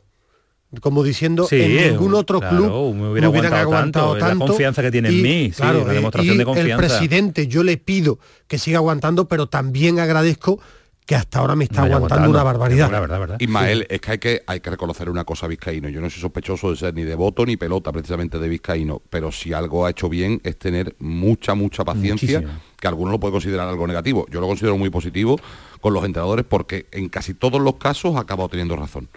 Porque a veces Vera lo pudo echar tres o cuatro veces antes de subir a primera, incluso en muchos momentos de segunda complicado y acabó manteniendo siempre al equipo y subiendo la primera a Sergio lo podía haber echado un par de veces también en estos dos años y lo ha mantenido y ha ido bien y por tanto por ese lado sí que tenemos que entender que, lo puede aguantar perfectamente hasta Vitoria. Vamos a ver cuál es la decisión que toma eh, Manolo Vizcaíno, que suele tener, como dice Javi, mucha paciencia con los entrenadores y, en el, proyecto. Y es su proyecto. Y es su proyecto. y, hay una cosa clara, en todos los años que llevan el Cádiz, lo ha hecho bastante bien. Entonces esta forma de, llevar el club le ha dado resultados. Sí, La mantiene y la mantiene, claro. Eh, Javi, un abrazo, cuídate mucho. Disfruta, disfruta de los regalos de los Reyes Magos y utilízalo sobre todo, ¿eh? Lo mismo digo. que te vaya bien la colonia, y a ti, Mejor que a mí. Ya, nos oleremos, ya nos oleremos, Que le queremos volver a recordar a los oyentes de que se han incorporado a las 11 de la noche que decía, nos escriben y nos dice, hemos pasado de hablar de, Semana Santa directamente a escuchar los regalos de Ismael Medina y es que ha sido el trasfase de la retransmisión del llamador a la, a la retransmisión del pelotazo. 11 y 8, vámonos a Granada, yo creo que el tono de voz ya no hace ni frío, el tono de voz, ahora no, está... Frío, hace En grano no hace frío. no, no, no, no. Frío maravilloso que hace allí. Eso es otra cosa. Es maravilloso. Que te guste el frío, vale, pero que lo hace tela. y Toñosi habrá llegado... Está calentito, ¿eh? se está moviendo. Toñosi está bien. Está bien, está, haciendo bien. está trabajando, por lo menos. Porque tú conoces mucho los fichajes sí, sí, No, pero que está trabajando. Eso sí. Está trabajando. En los puestos, pero no, Y está tomando decisiones. Que no sabía yo que tú eras tan amante muy de, muy de los jugadores que ha fichado. Soy soy amante de la valentía y de la toma de decisiones. Y para eso están ese tipo de, puestos. Un director deportivo tiene que tomar decisiones, tiene que fichar y tiene que fichar. Si se equivoca lo diremos. Pero por lo menos, no, no, no me gustó el fichaje del cacique Medina. La verdad es que no me ha gustado como entrenador. Ha sido valiente también, entonces. Sí, ha sido una decisión valiente, pero, ah, ah. pero valoro esa valentía en Yo destaco, destaco, Caído, por lo que necesita el equipo está siendo insisto, ágil, la rapidez pero lo no soy capaz de decir llegada de si los son buenos, malos, regular, porque no le he hecho el mundo del fútbol eso es muy importante. Pero, yo tenía, hombre, tenía la tarea Yo insisto en mi argumentario, eh, saber lo que necesitaba el Granada lo sabe cualquier director deportivo de, Bueno, pero hay que hacerlo, hay, que, hay que traerlo, con rapidez. Taco que lo ha hecho ágil, pero no soy capaz de analizar y decir, ha acertado en todos los fichajes pues, porque no lo no he seguido la pues Rafa nos va a dar el perfil de todos los jugadores. Rafa Lamela, ¿qué tal? Muy buenas. ¿Qué tal? Muy buenas noches. ¿Se han traído Colonia también los Reyes Magos?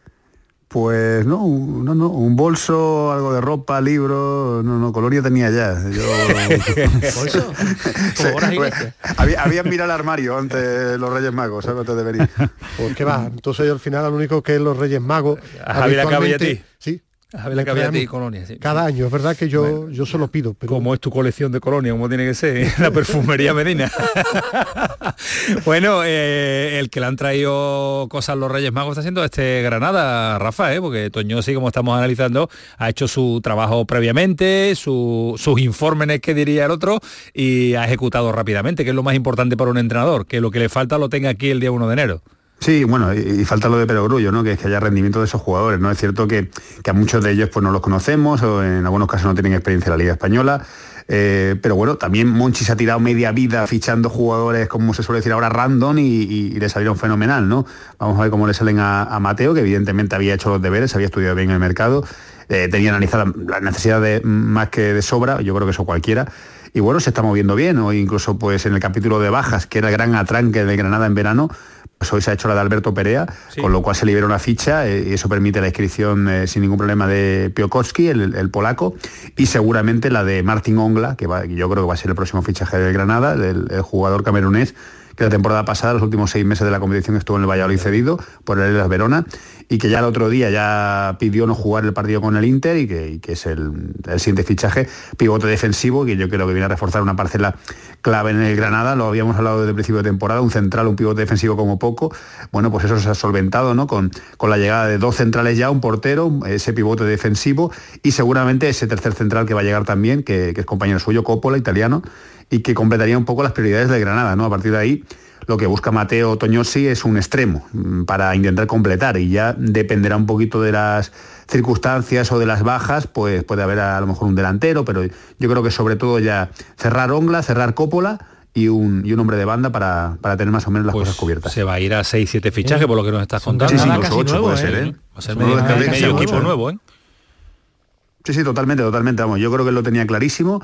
Eh, tenía claro que tenía que ser dirigente también. Yo creo que hay algunos que se van a ir por causas de fuerza mayor, porque evidentemente hay centrales que se han quedado ya en el, rango número 8 o 7 dentro de la plantilla, ¿no? con la llegada de, la inminente de uno más y los dos que ya hay, o sea que va a estar complicado jugar en el Granada siendo defensa, aunque es cierto que ha sido la, zona de retaguardia la, más débil de, esta primera vuelta.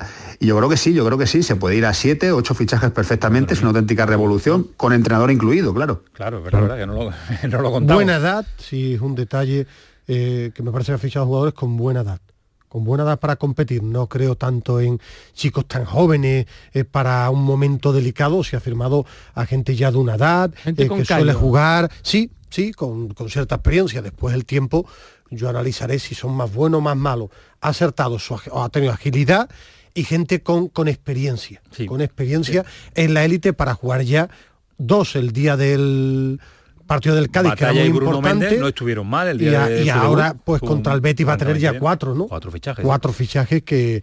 que Piatowski y no sabemos si llegará Ongla para, para jugar. Yo creo, este por lo que dice Rafa, sí, sí, yo, a, ver, yo soy muy optimista. El partido es el sábado.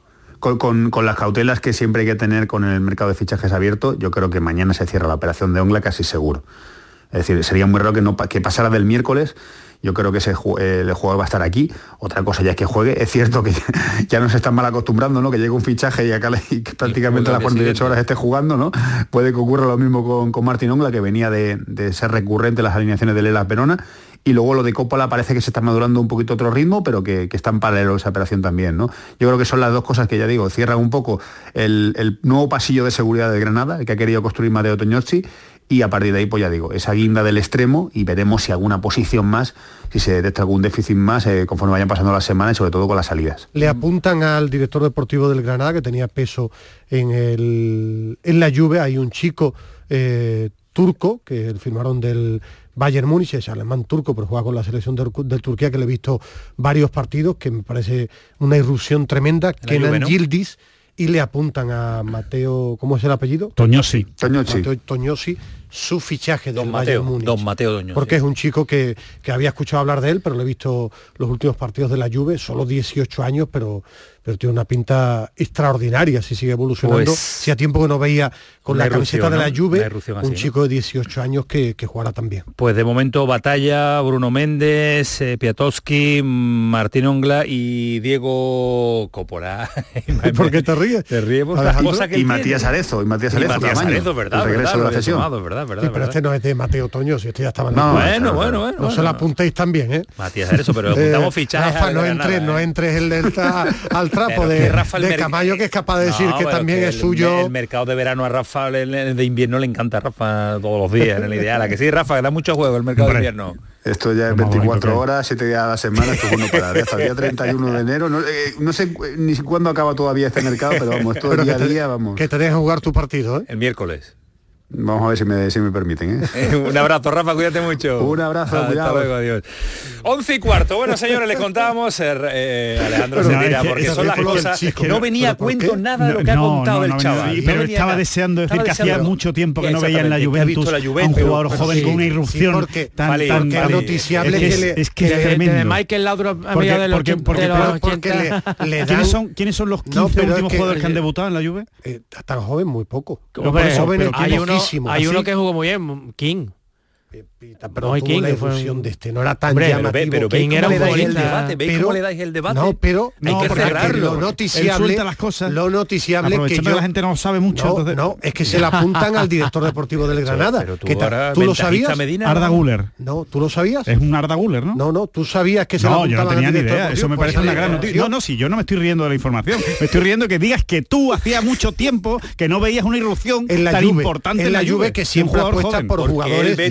Lo otro me parece extraordinario es que ya la Juve habitualmente todos los partidos de la Juve. Todos, todos los partidos de la Juve. Sí, de la Juve. Sí, de la Juve. El ver de la Juve.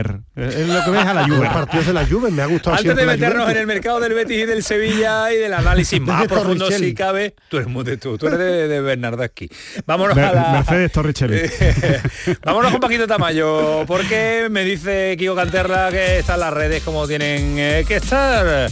Ay, en mes de enero 2024. Y lo que queda. Alejandro cuenta cosas, el sorteo de la Copa del Rey. Ya verás cuando contemos. Declaraciones. Ve tú cuando cuente el detalle que el falta. Detalle. El, Los detalle. Paquito, vete preparando el detalle. Mientras tanto, que dicen? Pues, habrá que esperar al detalle, pero ya os digo que la noticia de Ramón Planes ha, estallado. ¿eh?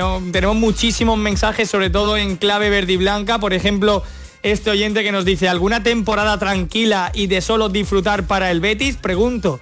Otro oyente nos dice que si es cierto su salida sería una pena. Me había dejado buenas sensaciones la forma de trabajar de este hombre. Otro oyente nos dice que de darse eh, uno de los golpes más duros que podría sufrir el Real Betis a día de hoy. Y vamos a pasar también a un oyente de Cádiz que nos dice que me encantaría ver a Diego Martínez como entrenador del Cádiz. Cualquiera que haga jugar a algo a este equipo sería bienvenido. Bueno, pues eh, mira, Diego Martínez, un hombre que a mí no se me había planteado encima de la mesa para sustituir lo que son la noche y el día, de momento. ¿eh? y bueno, coincidió Vizcaíno con Diego Martínez o en el sí, sí, sí, sí. ¿no? A mí lo que me cuesta ver es a Diego Martínez cogiendo el Cádiz en, este momento. ¿no? En este momento. Sí, engancharte a la Liga Eso me cuesta. Oye, igual, igual en primera tampoco en, en, verano van a llamar a Diego Martínez todos los días los equipos. ¿eh? Olympiacos que no para de perder desde que se salió Diego Martínez. para que veáis también los resultados. Bueno, Alejandro, el detalle, venga, vámonos. Ahora paramos dentro de un instante para la publicidad, pero antes de marchar a publicidad. Recapitulamos, con el, con la información de apertura bética. Con el asunto Ramón Planes. y tranquilo. Voy a intentar contarlo bien, si tú me dejas. Parece José eh, María García. ¿eh? Sí, sí, sí, sí. Recapitulamos. El, em, Ramón Planes. Nos retrotraemos al jueves. Al jueves. ¿Vale? Al jueves donde eh, dábamos la información aquí en el pelotazo. Ha esperado que estuviera el jefe de deporte al frente del programa para dar la información. Muy bien. Después me decís que dé bien la información y es imposible, porque si vamos metiendo cuñas, así, así no ¿Cuánto tiempo necesitas? no, en, tres minutos está hecho. ¿Tres minutos? en tres minutos hasta está 21 todo lo tuyo. Eh, dimos la, información con la oferta de Arabia Saudí del Al Ittihad, el equipo donde está Luis Felipe, por cierto, y donde está Benzema. La oferta era de tres años a dos millones netos por temporada, seis millones, más medio millón por año por objetivos. Es decir, eh, entre siete millones y medio y ocho millones aproximadamente es lo que le aseguran de contrato por tres años a eh, Ramón Planes.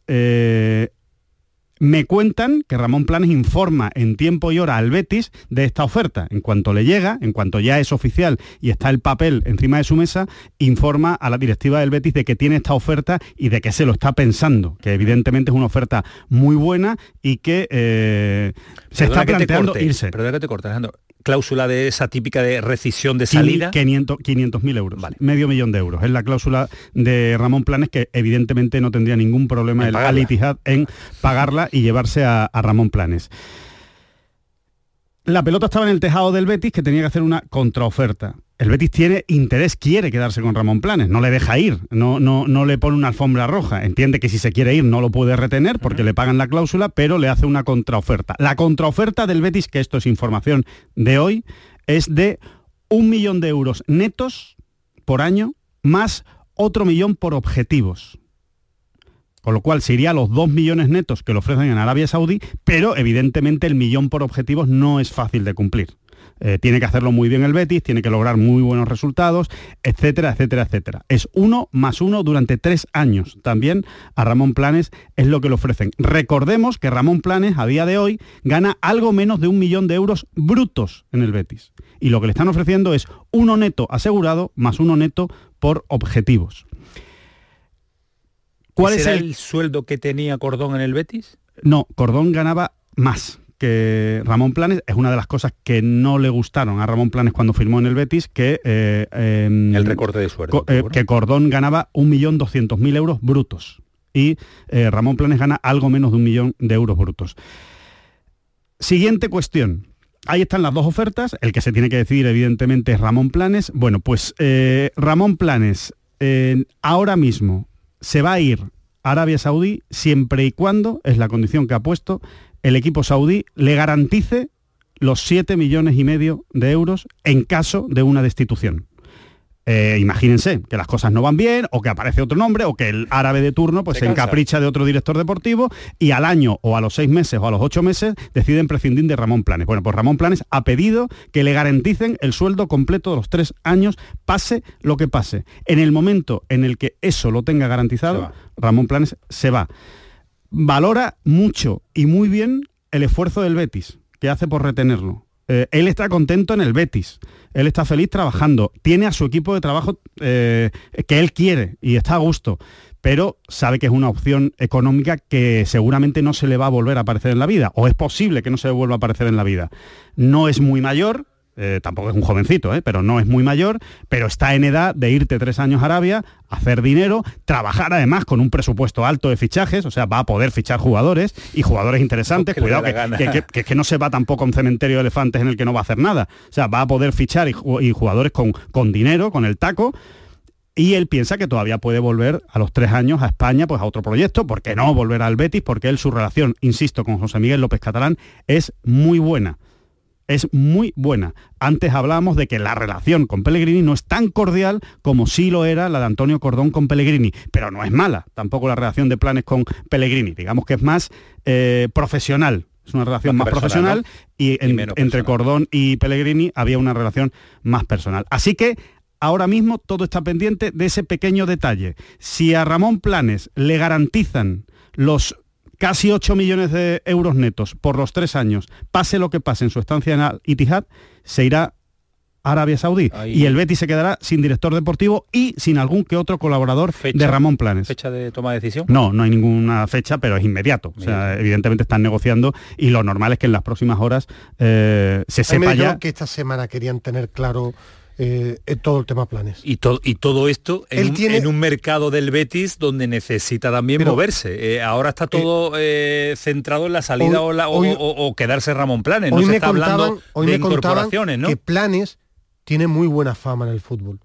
Equipos de la Premier se habían acercado a Planes, no con una oferta como este equipo árabe, tan golosa económicamente, con tanto mando, pero si es un equipo, es un director deportivo que en la Premier tiene fama en varios equipos me contaban, tiene fama y que estaba ahí bien colocado. Ahora, de estar bien colocado a tener una oferta es lo que a mí no me lo confirmaban, como sí tiene con el equipo árabe que le pide eh, solución en breve y que en el Betis esperan también que en los próximos días este tema se pudiera cerrar definitivamente. Ante una oferta como la que ha desvelado Alejandro, yo creo que, que Ramón Planes se va a marchar del Betis y le garantiza esa cláusula que no creo que sea un problema de dinero, pero que también te garanticen el cobro íntegro de tu salario durante tres años, no es una cuestión que todos los clubes hagan. No sé cómo, cómo se desenvuelve este club árabe. Lo que sí me llama la atención es lo poco que le, dura a los directores deportivos al Betis. ¿eh? No, le duró poco. ¿eh?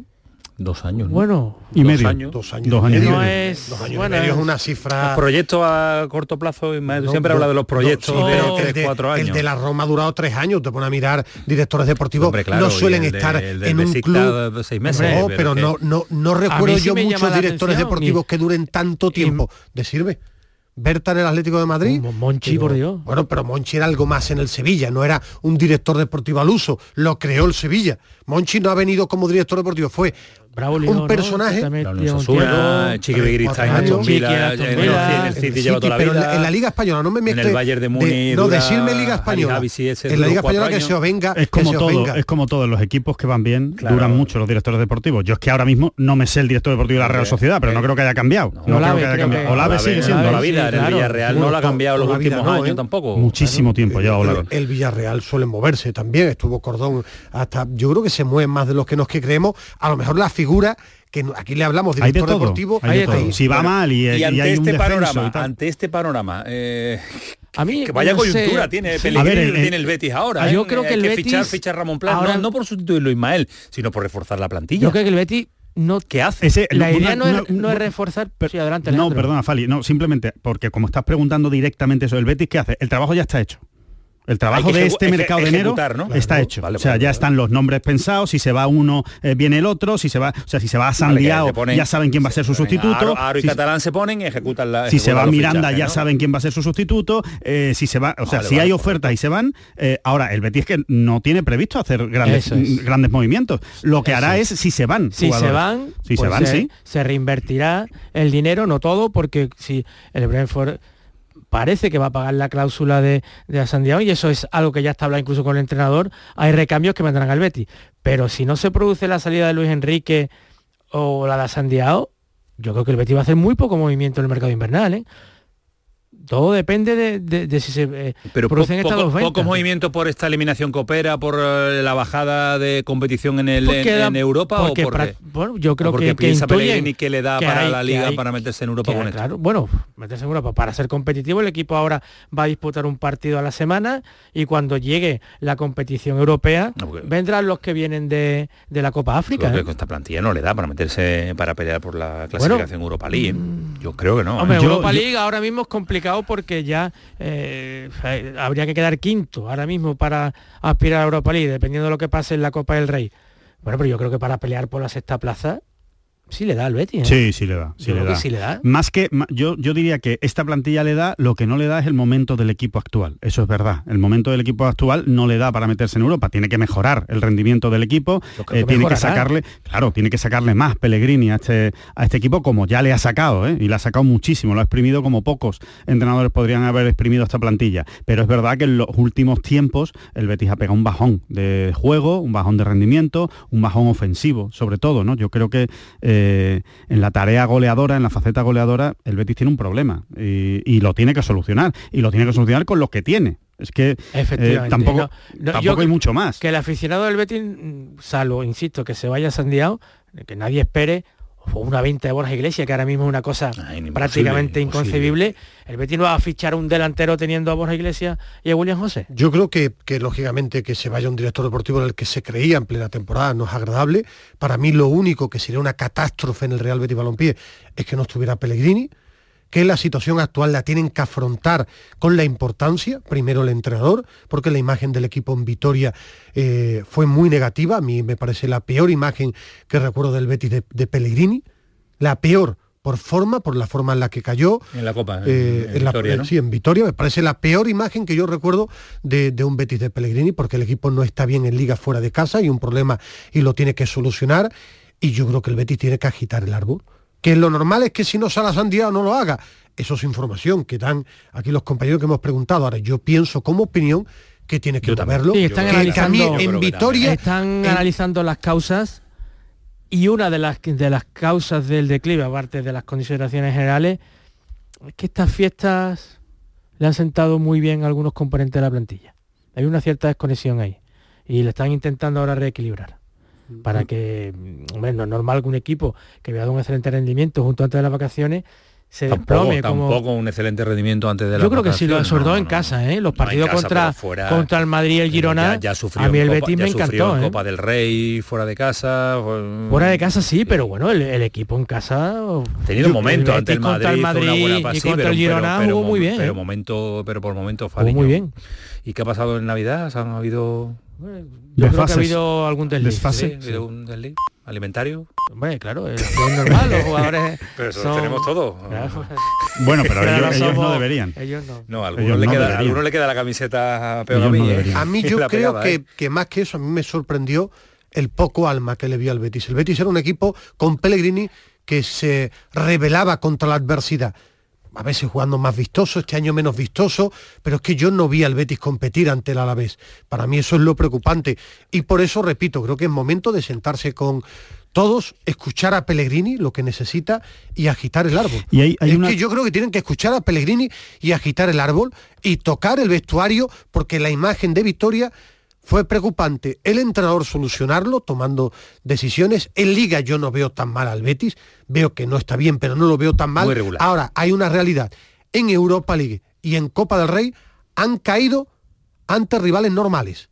No has caído ante equipos top o buenos equipos. Entonces hay que analizarlo el por qué tú has quedado tercero en un grupo muy asequible en Europa League y te ha eliminado un buen equipo como es el Alavés, pero no es un equipo de, segundo o primer escalón. no te debe eliminar. y, además, eliminándote sin generar tú nada. Entonces, ah, te puede eliminar en un accidente, pero no con esa sensación de que de Betis Yo creo que te puede eliminar, puede eliminar pero no con, de la forma en la que se produce la eliminación, con un Betis tragedia, que fue capaz de tirar a, sin la tragedia, pero si tienen que tomar me dejaba, me dejaba el interrogante Fali Pineda al inicio del programa antes de proyecto no sé qué palabra utilizaste, Fali. ¿Por esto finiquitado? ¿Por esto conocemos, conocemos bien cómo funciona eh, el Betis y yo, por lo que he percibido un poco en el entorno de este club los últimos días, y ese afloramiento de ciertas trincheras, incluso mediáticas, donde se pone el foco el entrenador. Yo creo que hay que tener mucho cuidado con eso porque el Betis creo que inició un proceso de regeneración entre planes y, y Pellegrini con una planificación muy arriesgada. Sí, claro y poner el foco en el, entrenador, eh, en fin, me parece muy arriesgado en el sentido de que Pellegrini... ¿Quién está poniendo el foco? Yo creo que desde el club se está poniendo un poco eh, ante determinadas también porque el entrenador Pellegrini tiene su WhatsApp, ¿eh? O sea, que salga una rueda de prensa. es una virtud. Claro, o sea, que salga una rueda de prensa pues que yo tuve a poner el foco en el entrenador, me parece que mal, porque Pellegrini no, aguanta, las luces directamente y la crítica interna. ¿eh? Entonces, esperemos que no se esté abriendo ahí una, digamos, una distancia insalvable, que sí, que, que Pellegrini, bueno, pues se canse un poco, entre comillas, porque también es cierto que son tres años y eso pesa al mando de una plantilla. Y él era consciente de que era necesaria una regeneración. La regeneración ha sido muy arriesgada con futbolistas que ha fichado planes que no, no están ofreciendo un rendimiento inmediato. Hay ahí una parte de la plantilla que no acaba, eh, por ejemplo, la suplencia de Guardado otro día que no juega ni un minuto es muy significativa, que Borja no vaya, que Luis Enrique no vaya. En fin, son ciertos tipos de, que, de, que, de que el proyecto empieza a dar síntomas de que Yo creo que podía estar. Yo creo que en, el, Betis en la virtud. Dando señales. ¿eh? En, la gran virtud del Betis está también el gran defecto del Betis. Y creo que se llama Isco. Yo creo que hay una iscodependencia en el Betis que ha hecho mal al resto de compañeros. Me da la sensación, porque es, lo que yo veo, es, lo que yo veo, que hay muchos jugadores en el Betis que han dado un paso hacia atrás. han dicho, bueno, está Isco, que lo solvente o que lo arregle Isco. plantear que, sea un gran este Betis sin Isco. ¿El qué? Que también se podría plantear qué sería este Betis sin Isco. Bueno, sería otra cosa. Yo no sé si sería mejor o sería peor, pero desde luego sería otra cosa. Más o ganaría menos. No lo sé, no lo sé. Evidentemente Isco es un jugador que ha entrado con los dos pies, que ha, sido extraordinaria su irrupción, es el mejor jugador del Betis de largo a día de hoy, pero creo que hay una Isco dependencia, que todos a la hora de mirar el balón se la dan a Isco. Venga, pues que resuelva Isco, que lo haga Isco. No ha salido mal del resto tiene que dar un... No ha salido mal del todo. Por ejemplo, la, la irrupción de Isco eh, ha eclipsado totalmente a otro futbolista como Rodri, que yo creo que podía tener una proyección impresionante. Y claro, si juega Isco no puede jugar Rodri. Después hay otro elemento también importante que el propio Pellegrini ha dicho de forma pública. Isco vino por Fekir. El sustituto de Canales no ha llegado a la plantilla del Betis. ¿Y va a llegar? Eh, y, tal y como... No, no va a eh, llegar. Yo, yo tengo muy claro que en el tema Pellegrini, que es el gran faro de este Real Betis Balompié, que hay que escucharlo muchísimo y que el Betis ya asumió Pellegrini, hizo una reconversión, pero que hay una realidad, que el jugador debe dar un paso al frente. En la hierba habla el jugador y Rodri no está rompiendo como debería romper, Luis Enrique tampoco, Abde tampoco, Borja tampoco, Singuido, no Altimira no ha dado un paso, ¿eh, eh, William Carballo ha andado muy mal, muy mal. Eh, claro, entonces al final, claro que el entrenador tiene que tomar decisiones y siempre, igual que en el halago yo lo pongo, también en este momento pongo a, a Pellegrini, pero el jugador en la élite que anda al Betis debe dar un paso al frente. Hay muchos jugadores lejos de su mejor nivel y se ha visto en Copa, en Europa League y en la Liga. El de William Carballo es tapaditos. Yo veo jugadores tapaditos. Entonces, ellos tienen que dar un paso. ¿eh? Eh, y salvo, y salvo, fíjate, a, a Isco, por supuesto, eh, tapaditos que, que, que, están un poco como en la sombra. ¿Quién es? William Carballo, Luis, Luis, Enrique, Iglesia, William José. Sí, Abde que exigió titularidad, vengo al Betis porque voy a tener los minutos que no voy a tener en otro equipo donde podría ir y al final... Salvo realmente a Guido, que evidentemente ha hecho un rendimiento extraordinario hasta que hasta que ha caído lesionado. Por supuesto a Isco, por supuesto a Petzela, que es el mejor jugador del Betis. A Marroca, que ha bajado un poco su, nivel desde que no está Guido, desde que no está Guido Marroca ha bajado su nivel, Chadi por supuesto y Ayoce. Esos son los que yo salvo. A Ayoce le falta un poco de gol, pero es que es el jugador que es. Es el jugador metía en ese grupo muy mal. a Sandiao porque nadie contaba con él y un chico que debuta con 18 años marcó goles y estuvo bien no al nivel que en el fútbol se vuelve loco todo el mundo de super crack, no, pero si fue una ayuda en un momento y yo te da si estamos hablando de 30 millones de euros, yo creo que no es un futbolista de 30 millones de euros a día de hoy, ¿eh? Ni 25 millones de euros. Es que no lo puede ser un chico con 10, 12 partidos. pero sí, no, sí, algunos sí lo son. Yo creo que algunos sí lo son. 30 no. Para mí, yo no he visto chicos de, que jueguen 10 partidos en primera y cueste ya 30 kilos. No los mm, recuerdo. No, yo sí, yo sí los he visto y tú también los has visto. O sea que, vamos, sin ir, sí, sí, sí, sin ir, sin Antonio Reyes, sin ir más lejos de Antonio Reyes, sin ir más lejos de sus Navas, con 12 partidos, ya valía lo que valía. Eh, para costar 30 kilos. Es que no me acuerdo. Sergio Ramos, 30 millones Sergio Ramos, es que no me acuerdo. partidos no, jugó año y medio en primera. Bueno, sí, pero que, se veía, pero, pero se veía los 10 partidos que valía 30 millones. Bueno, es que no me acuerdo del nombre, el que se ha ido a Arabia, del Celta. Eh, Gaby Veiga. En 10 partidos. Tampoco creo que era un jugador de 30 millones de euros. Fati en 10 partidos. Eh, la en 10 partidos. Y, dicho esto, Antonio, estoy seguro, porque es la, la pieza angular, que el Betis va a reaccionar de la mano a Pellegrini. Bueno, es que yo no seguro, que se le caiga un equipo a eh, cambiamos eh, y nos marchamos a, también a otro mercado, el mercado del Sevilla, que muy, muy paradito. tuvo un arroncito en cuanto a rumores, pero no, nada Estoy deseando ah. escuchar a Ismael Medina. No, que me explique el mercado de Eso ya después te voy a dar mi información. información primero, vamos. A está en Sevilla, me decían hoy que están esperando porque el Inter es muy puntilloso en el tema de los acuerdos, de la letra pequeña, eso me decían en el día de hoy. Veremos Pero está aquí, vamos, está, sí, sí, está, en Sevilla hace tres días. Que la negociación con Fofana existe, pero que Yelisa, el técnico del Unión Berlín, es el que está apretando para no romper la sesión del Chelsea con, con, Unión Berlín, con Aníbal, el centrocampista del United, lo quiere el Sevilla, hoy ha jugado unos minutos con el Wigan.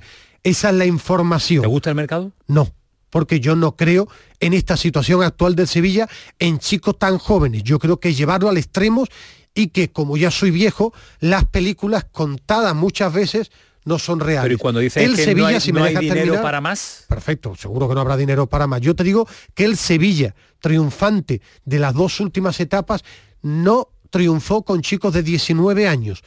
Rami 29 años, Crichovia 26, Gameiro 26, Vaca 26, Yago Aspa 24. La última etapa, Dime. No, una cosa que acaba de salir, de una información de Fabricio Romano. El Sevilla ha cerrado el fichaje de Stanis y Dumbo Muzambo. Sí, pero es un chico para el filial. Del Ajax, todo hecho y consumado. para el filial. Es, explico quién es este pero, es un jugador. Pero, pero, para el filial. para el filial. El filial necesita algo que está siendo eh, el líder de su categoría, el que tiene los problemas. Salvo que sea un truco para poder inscribir al jugador no no, este viene para el filial que es un jugador que lo puede inscribir que, yo te explico la operación. Este es un jugador que estaba en el filial del Ayas que creo que terminaba contrato y que gustaba la Secretaría Técnica y lo traen para el filial porque piensa que puede llegar a un primer equipo como en su día como en su día hicieron con Facio y con Perotti 400 empezaron en el filial y llegó a la primera plantilla pero viene para el filial. Creen que puede llegar al primer equipo, pero es un jugador para el filial, un caso distinto al de Aguome. Te decía los ejemplos muy rápido, que a mí no me convence esto porque el Sevilla necesita a jugadores curtidos. Si vienen situación, y rinden, yo creo que en esta situación y en todos, en todas, yo creo que en todas. Pues ficha jugadores de jóvenes con proyección, ¿por qué no? Yo creo que no, porque, siempre necesita jugadores de 27 años. No es la política. No, yo no recuerdo esa política. A mí, a mí me parece excesivamente riesgosa, riesgosa que diría el otro, y sobre de Víctor Horta en cuanto al entrenador, que ya se equivocó por ser totalmente desconocido, y seguir dándole la posibilidad de fichar jugadores que tienen que llegar a adaptarse y A mí la sensación que me transmite Víctor Horta es que es un fenómeno de los juveniles y de los y de los sub-18. Puede ser un fenómeno. De los que lo domina, ¿no? De los jugadores No, no, desconocidos no. que, se, traga todos los mundiales sub-18, sub-17, sub-19 y sub-20. Pero que futbolistas ya más hechos de 24, 25, 26, 27 años, pues le cuesta más. Esa es la sensación que a mí me da. Por eso, eh, sí, que ha fichado un jugador para el filial. Bueno, de verdad, eh, de, verdad en eso tiene que estar el director deportivo. No tiene sentido. Cuando el equipo, creo yo, que tiene dos carencias básicas que necesitan rendimiento inmediato, que es para mí que es un portero y un delantero. Pero y que, trae un jugador para el Que, aparte de todo eso es que lo que no puede vivir Víctor Horta en los extremos. El club se equivoca para mí en esa palabra ridícula de revalorización. El Sevilla, que ganó títulos, después vendió a un gran precio a jugadores de 26 años. Entonces creo que tú puedes fichar, perdona, con la edad, está obsesionado con la edad, El Sevilla necesita gol, calidad y Porque el club se lo ha pedido. Y para mí es un error, creo que cerrarse por parte de Víctor Horta en buscar a jugadores a lo mejor de 24 25 años que te pueden dar un rendimiento inmediato. Y si rinden, lo diré. O no, o no. es que llega uno de 25 y te da rendimiento inmediato, ¿por qué? ¿Quién te asegura eso? Creo que un jugador de 25 años bagaje, ¿no? está más con bagaje que uno de 19 que ha jugado cuatro minutos en el Inter de Milán, pero eso es por teoría. Es lo que yo creo.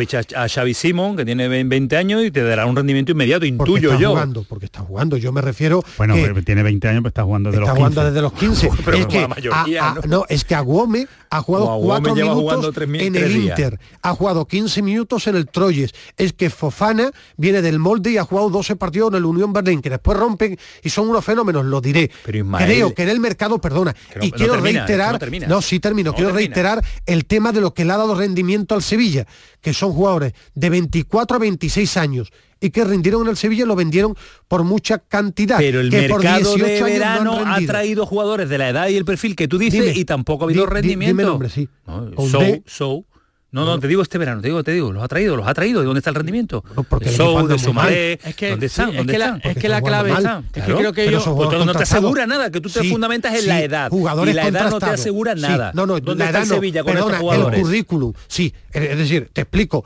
Dime eh, la edad de, todos los fichajes de invierno. campeón de la Europa League, ah, el chico el chico que han firmado cuatro minutos en el Inter. ¿Te parece poco?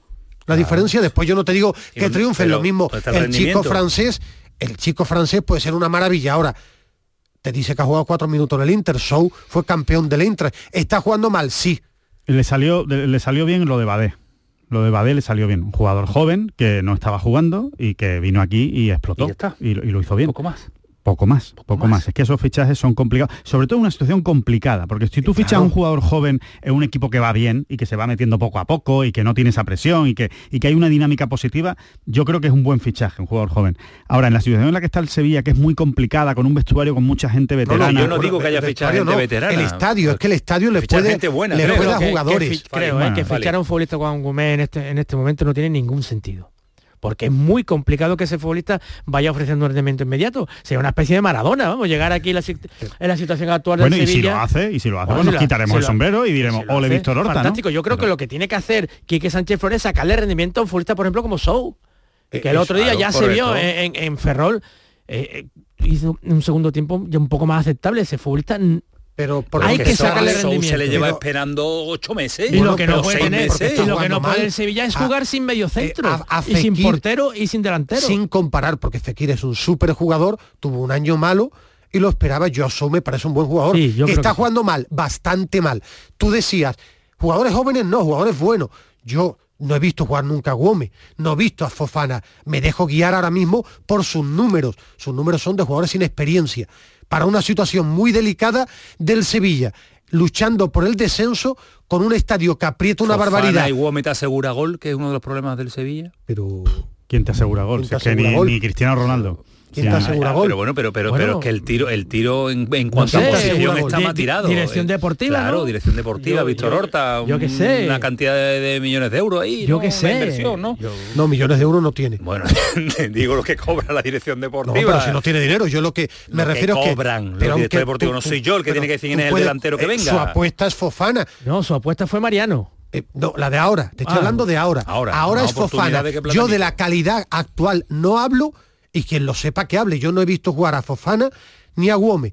Digo, su currículum para esta situación actual del Sevilla me parece tirarte sin red.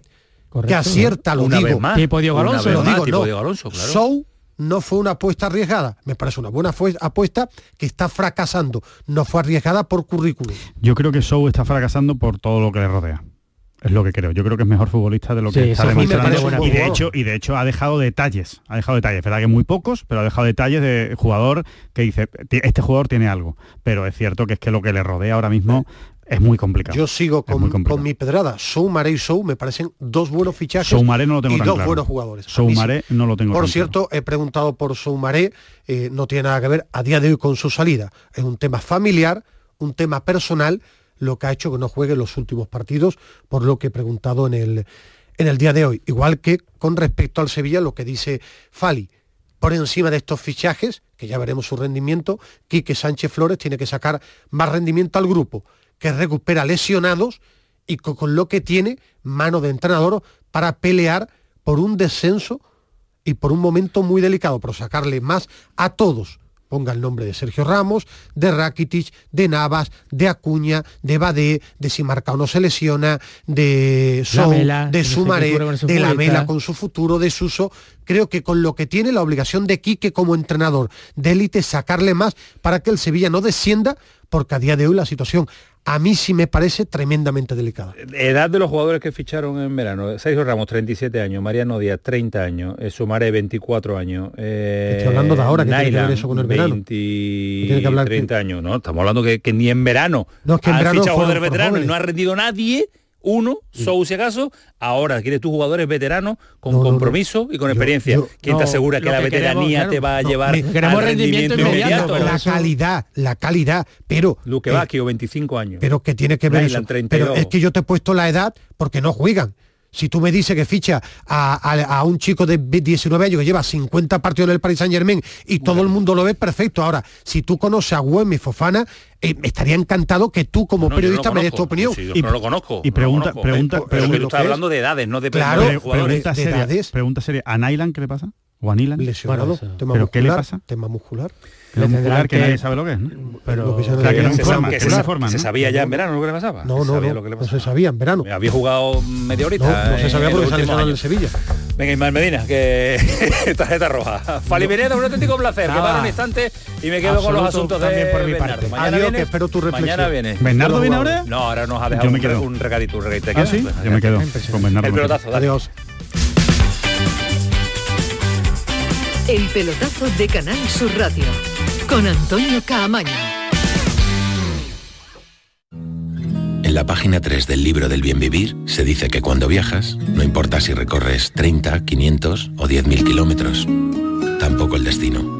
Lo que importa, quizá lo único, es con quién lo hagas. Con el cupón diario de la 11 puedes ganar hasta 500.000 euros de lunes a jueves y practicar el bien vivir. Cupón diario de la 11. Te toca bien vivir. A todos los que jugáis a la 11, bien jugado. Juega responsablemente y solo si eres mayor de edad. Canal Sur, la radio de Andalucía. Noches de la Maestranza presenta El Barrio el próximo 13 de septiembre. Entradas disponibles próximamente.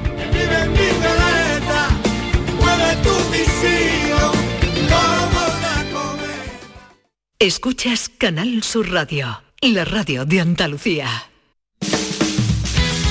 Bueno, y hasta ahora me dice Bernardo, me deja el encargo hecho que tenemos todavía que darle repercusión a lo que hizo el pasado sábado la Arandina ante el Real Madrid en esa eliminatoria de la Copa del Rey, porque hemos hablado al principio del programa de lo que está por venir. Eh, próxima semana no, la siguiente, los octavos de final ya, eh, con eh, solo unionistas de lo más humildes, pues disfrutando nada más y nada menos del Barcelona. Pero en esa plantilla tenemos a gente que todavía está viviendo un sueño, que todavía pues está rememorando imágenes, imagino yo. Y me dice Bernardo que hay que llamar a un jugador que marcó el golito, el único gol de ese partido ante el Real Madrid, que la temporada pasada la tuvimos muy cerquita de aquí, que estuvo en Málaga, que estuvo vistiendo la camiseta del Vélez y que ha llamado muchísimo la atención. Se llama Rally Cabral. Rally, ¿qué tal? Buenas noches. Hola, muy buenas noches. ¿Qué tal? ¿Cómo estás?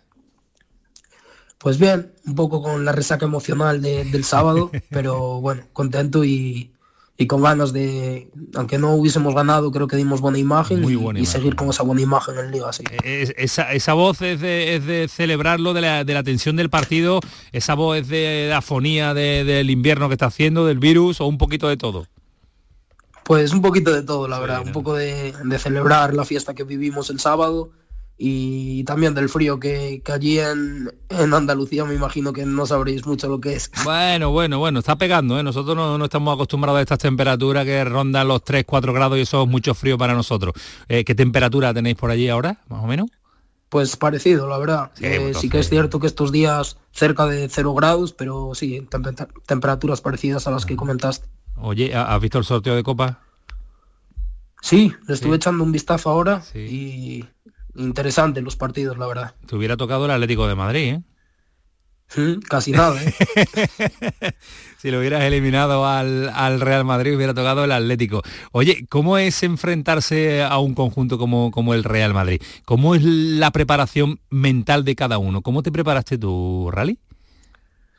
Pues bueno, en cuanto a preparación mental, eh, bueno, cada uno pues siguió un poco su, su rutina o lo, que, lo que él vio conveniente. Yo sí es cierto que intenté normalizarlo lo, máximo posible porque al final los nervios iban a estar, eso lo tenía claro.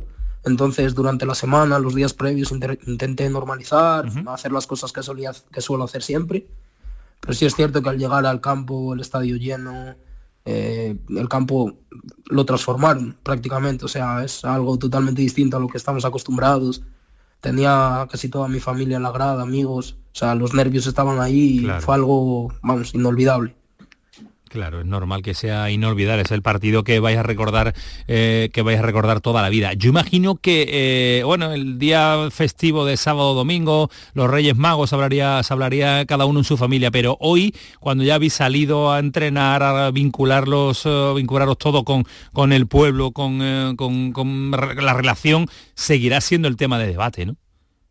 Sí, totalmente. Hoy el tema en el vestuario y después del entreno pues hablar sobre eh, las conversaciones con los jugadores, las camisetas que nos dieron, eh, lo que nos pareció cada uno de ellos, o sea, no había otro tema que no fuese el Madrid. Sí es cierto que el entrenador en la charla previa al entreno nos dejó claro que tenemos que cambiar ya el chip, que al final lo del Madrid fue algo único, pero que ya pasó y que tenemos que poner ahora el foco en la liga, que para nosotros es lo verdaderamente importante. Claro, claro, pues estáis ahí en la parte, en la parte baja y hay que intentar salir de, esa zona complicada cuanto antes. Eh, ¿Qué camiseta te llevaste, Rally? Pues conseguí la de Rodrigo, que sí que tenía ganas de, tenerla. Y bueno, eh, coincidí con Kepa cuando estuve en la Ponferradina, cuando estaba en las categorías inferiores él estuvo cedido allí medio año y la verdad que se acordó de mí, un gran detalle, estuvimos charlando y, me dio su camiseta. o sea que muy contento, la verdad. Oye, ¿y, y qué, con qué imagen te vas tú de, ese partido? ¿Con qué detalle del Real Madrid? Pues mira, lo comenté esta mañana con mis compañeros, me sorprendió mucho la, humildad y la sencillez de los jugadores. Al final la imagen que tenemos de los jugadores del Madrid, Barça, bueno, y todos los grandes, eh, al final es la imagen de jugadores pues, eh, relacionados con su nivel de estatus, de, vida, pero me sorprendió la sencillez, de la, calidad humana que, que, desprendieron por lo menos el sábado aquí en Aranda me gustó mucho y, mira que yo, bueno, soy un poco más del Barça, pero ya le he cogido algo, algo de cariño al Madrid y a sus jugadores, la verdad. Eh, eh, eh, esta mañana mensajeamos con, con, Jaime, que lo tenemos también ahí en la Arandina, que fue uno de los protagonistas, porque del, programa lo hemos llamado varias veces con ese enfrentamiento ante el, ante el Cádiz también, y, y me decía, juegan a otra velocidad, tío, es una pasada. ¿Es así? No, eso, eso es increíble. O sea, yo nunca había tenido esa sensación dentro de un campo de fútbol, de decir, no, no me da. O sea, por mucho que quiera que suba la intensidad, la actitud, no te da. O sea, y mira que me imagino que el ritmo que pusieron en nuestro partido no será el mismo que un partido de liga o de Champions. Pero se nota, se nota una barbaridad y es algo que lo hablaba también esta mañana, bueno, hablamos un montón con, entre los compañeros yo les decía, esto es fútbol, tíos. O sea, esto es el fútbol de verdad. Lo que vimos el sábado aquí es fútbol, un ritmo increíble. Y, lo que se adaptan a un estadio difícil y, cómo superan las adversidades, eso llama mucho la atención y se nota, claro, cuando es un partido de primera división entre, entre élites se nota menos, pero cuando juega con eh, equipos de inferior categoría y a pesar de todo, disteis una imagen extraordinaria, lo que significa también la motivación, ¿no? Sí, al final la motivación está ahí. Yo súper orgulloso de mis compañeros, creo que, que, bueno, les plantamos cara, sobre todo en la primera parte, en la segunda tuvimos nuestras ocasiones, pero bueno, al final la realidad es la que es. es ya no te digo un equipo de primera división, es el Real Madrid, que estamos hablando uno de, de, los más grandes. Y, y la verdad que sí, se notó mucho eso, el, ritmo, eh, la calidad, eh, veías detalles técnicos que son de otro nivel y lo que comentaste tú, que no es nada fácil adaptarse a un campo de un equipo modesto claro. y ellos les veías con, una sencillez a la hora de jugar que parecía que estaban jugando en, su campo. Oye, ¿el penaltito cómo lo viste tú? Bueno, discutible, ¿no? Una vez que se ve luego repetido, discutible, pero bueno, en el campo sin bar, al final siempre vas a atender un poco a, bueno, a los grandes, claro. No, eso, sí, no, quería decirlo, pero yo creo que, vamos a descubrir eso, está ahí. No vamos a descubrir nada nuevo. ¿Qué le ha pasado a Jaime Gonceballos? ¿Has hablado con él? ¿Que tuvo ahí una cosita? Sí, le estuve metiendo un poco picado, de caña. Estás picado, la medio caña, ¿no? ¿No, Rally? Sí, le metí un poco de caña, a ver qué, pasó ahí, qué le había dicho y, nada, bueno, un poco típico lance en el partido con la tensión uno decía que era falta, otro que no, bueno, lo típico. y además con, con los sevillistas que Jaime enfrentándose a un esbético, claro, todavía tienen ahí su pique. Yo creo que fue un poco más por ahí el tema. Jaime es muy del Sevilla, o sea que, muy, muy del Sevilla. que también influyó mucho. Oye, ¿y, tu pasado andaluz, ese, ese añito, ¿cómo lo, cómo lo pasaste en Vélez? ¿En Málaga, bien? Pues sí, muy bien. O sea, siempre hablo con, con mis amigos que de las ciudades en las que he podido vivir por el fútbol, creo que Málaga ha sido la, en la que más, o sea, la que más me ha gustado, por así decirlo. Fue un buen año, eh, llegué, si es cierto, algo más tarde de lo habitual. En el mercado de invierno, pues dura hasta el 31 de enero, llegué el 30 de enero justo. Y ese proceso de adaptación me costó un poco, pero bueno, conseguí coger el ritmo de los compañeros. Estuve al principio siete, ocho jornadas jugando titular, luego los resultados no acompañaron y bueno, siempre aparecen cambios y, y yo fui uno de los que de los que de los habituales, que empezó a tener menos protagonismo. Pero, no sé, le cogí mucho cariño a lo que es el Vélez, la ciudad. Creo que disfruté bastante ese medio año allí. 26 añitos todavía, te queda mucho fútbol por delante. Eh, ¿El futuro se lo plantea uno ya en el año 2024 o todavía no? No, ahora, bueno, intentar dar pasitos pequeños y firmes. Dios te oiga, que me quede, que me quede mucho en el fútbol y, ojalá hacia arriba. Pero bueno, con la cabeza y los pies en el suelo y, e intentar siempre avanzar y ir en una buena dirección. Bueno, y además marcarle al Real Madrid no puede, no puede decirlo mucho, muchos goleadores y muchos jugadores, ¿eh? Yo le marqué al Real Madrid, nada más y nada menos. Me lo comentaron también mis compañeros, mi familia. ¿Eres consciente de que le has metido al Real Madrid? bueno, eh, algunos también metían caña que no, que no era gol mío, que no me lo apunte, un poco de, un poco de todo. Pero sí, orgulloso por, por esa parte pero sobre todo por, por la imagen que vimos. Al final sabíamos la dificultad del partido, pero creo que el equipo dio una imagen muy buena dentro del campo. Oye, eh, ¿habrá regalito, habrá prima del precio o no? Este presupuesto ya es para vivir dos o tres años. ¿Habrá renovación? ¿Habrá que, os ha dicho? Bueno, eh, estamos ahí aún, bueno, lo hablamos antes del partido, tampoco quisimos hablar mucho del tema porque al final tanto la directiva como el cuerpo técnico tuvieron un trabajo enorme durante estos días pero sí, intentaremos hablar con ellos, negociar y, llegar a la, a al mejor puerto entre las dos partes. Tiene que ser un, regalito tiene que haber, un regalito tiene que haber. Y si no llamamos al presidente a ver qué, a ver qué pasa. Bueno, Rally, que nos eh, alegra saludarte y que sobre todo esa, eh, ese ramalazo andaluz todavía que te queda de haber estado en Málaga una temporada, unos meses, pues también nos alegra una barbaridad que allí en Arandina, en Aranda de Oro, pues tengamos gente andaluza también junto con, junto con Jaime. Un abrazo, Rally, cuídate mucho, gracias. Un abrazo y muchas gracias. Un placer. Gracias a ti. Hasta luego. Adiós. Adiós a Rally, adiós a este programa, 30 segundos, ya lo saben, esto fue el pelotazo, pero sigue siendo Canal Sur Radio. Ahora lo van a pasar en grande porque la que está montando Cremades y su equipo aquí en este estudio es para tenerlo en cuenta, para echarle unos adiós varas. Cuídate mucho. Adiós. Mañana.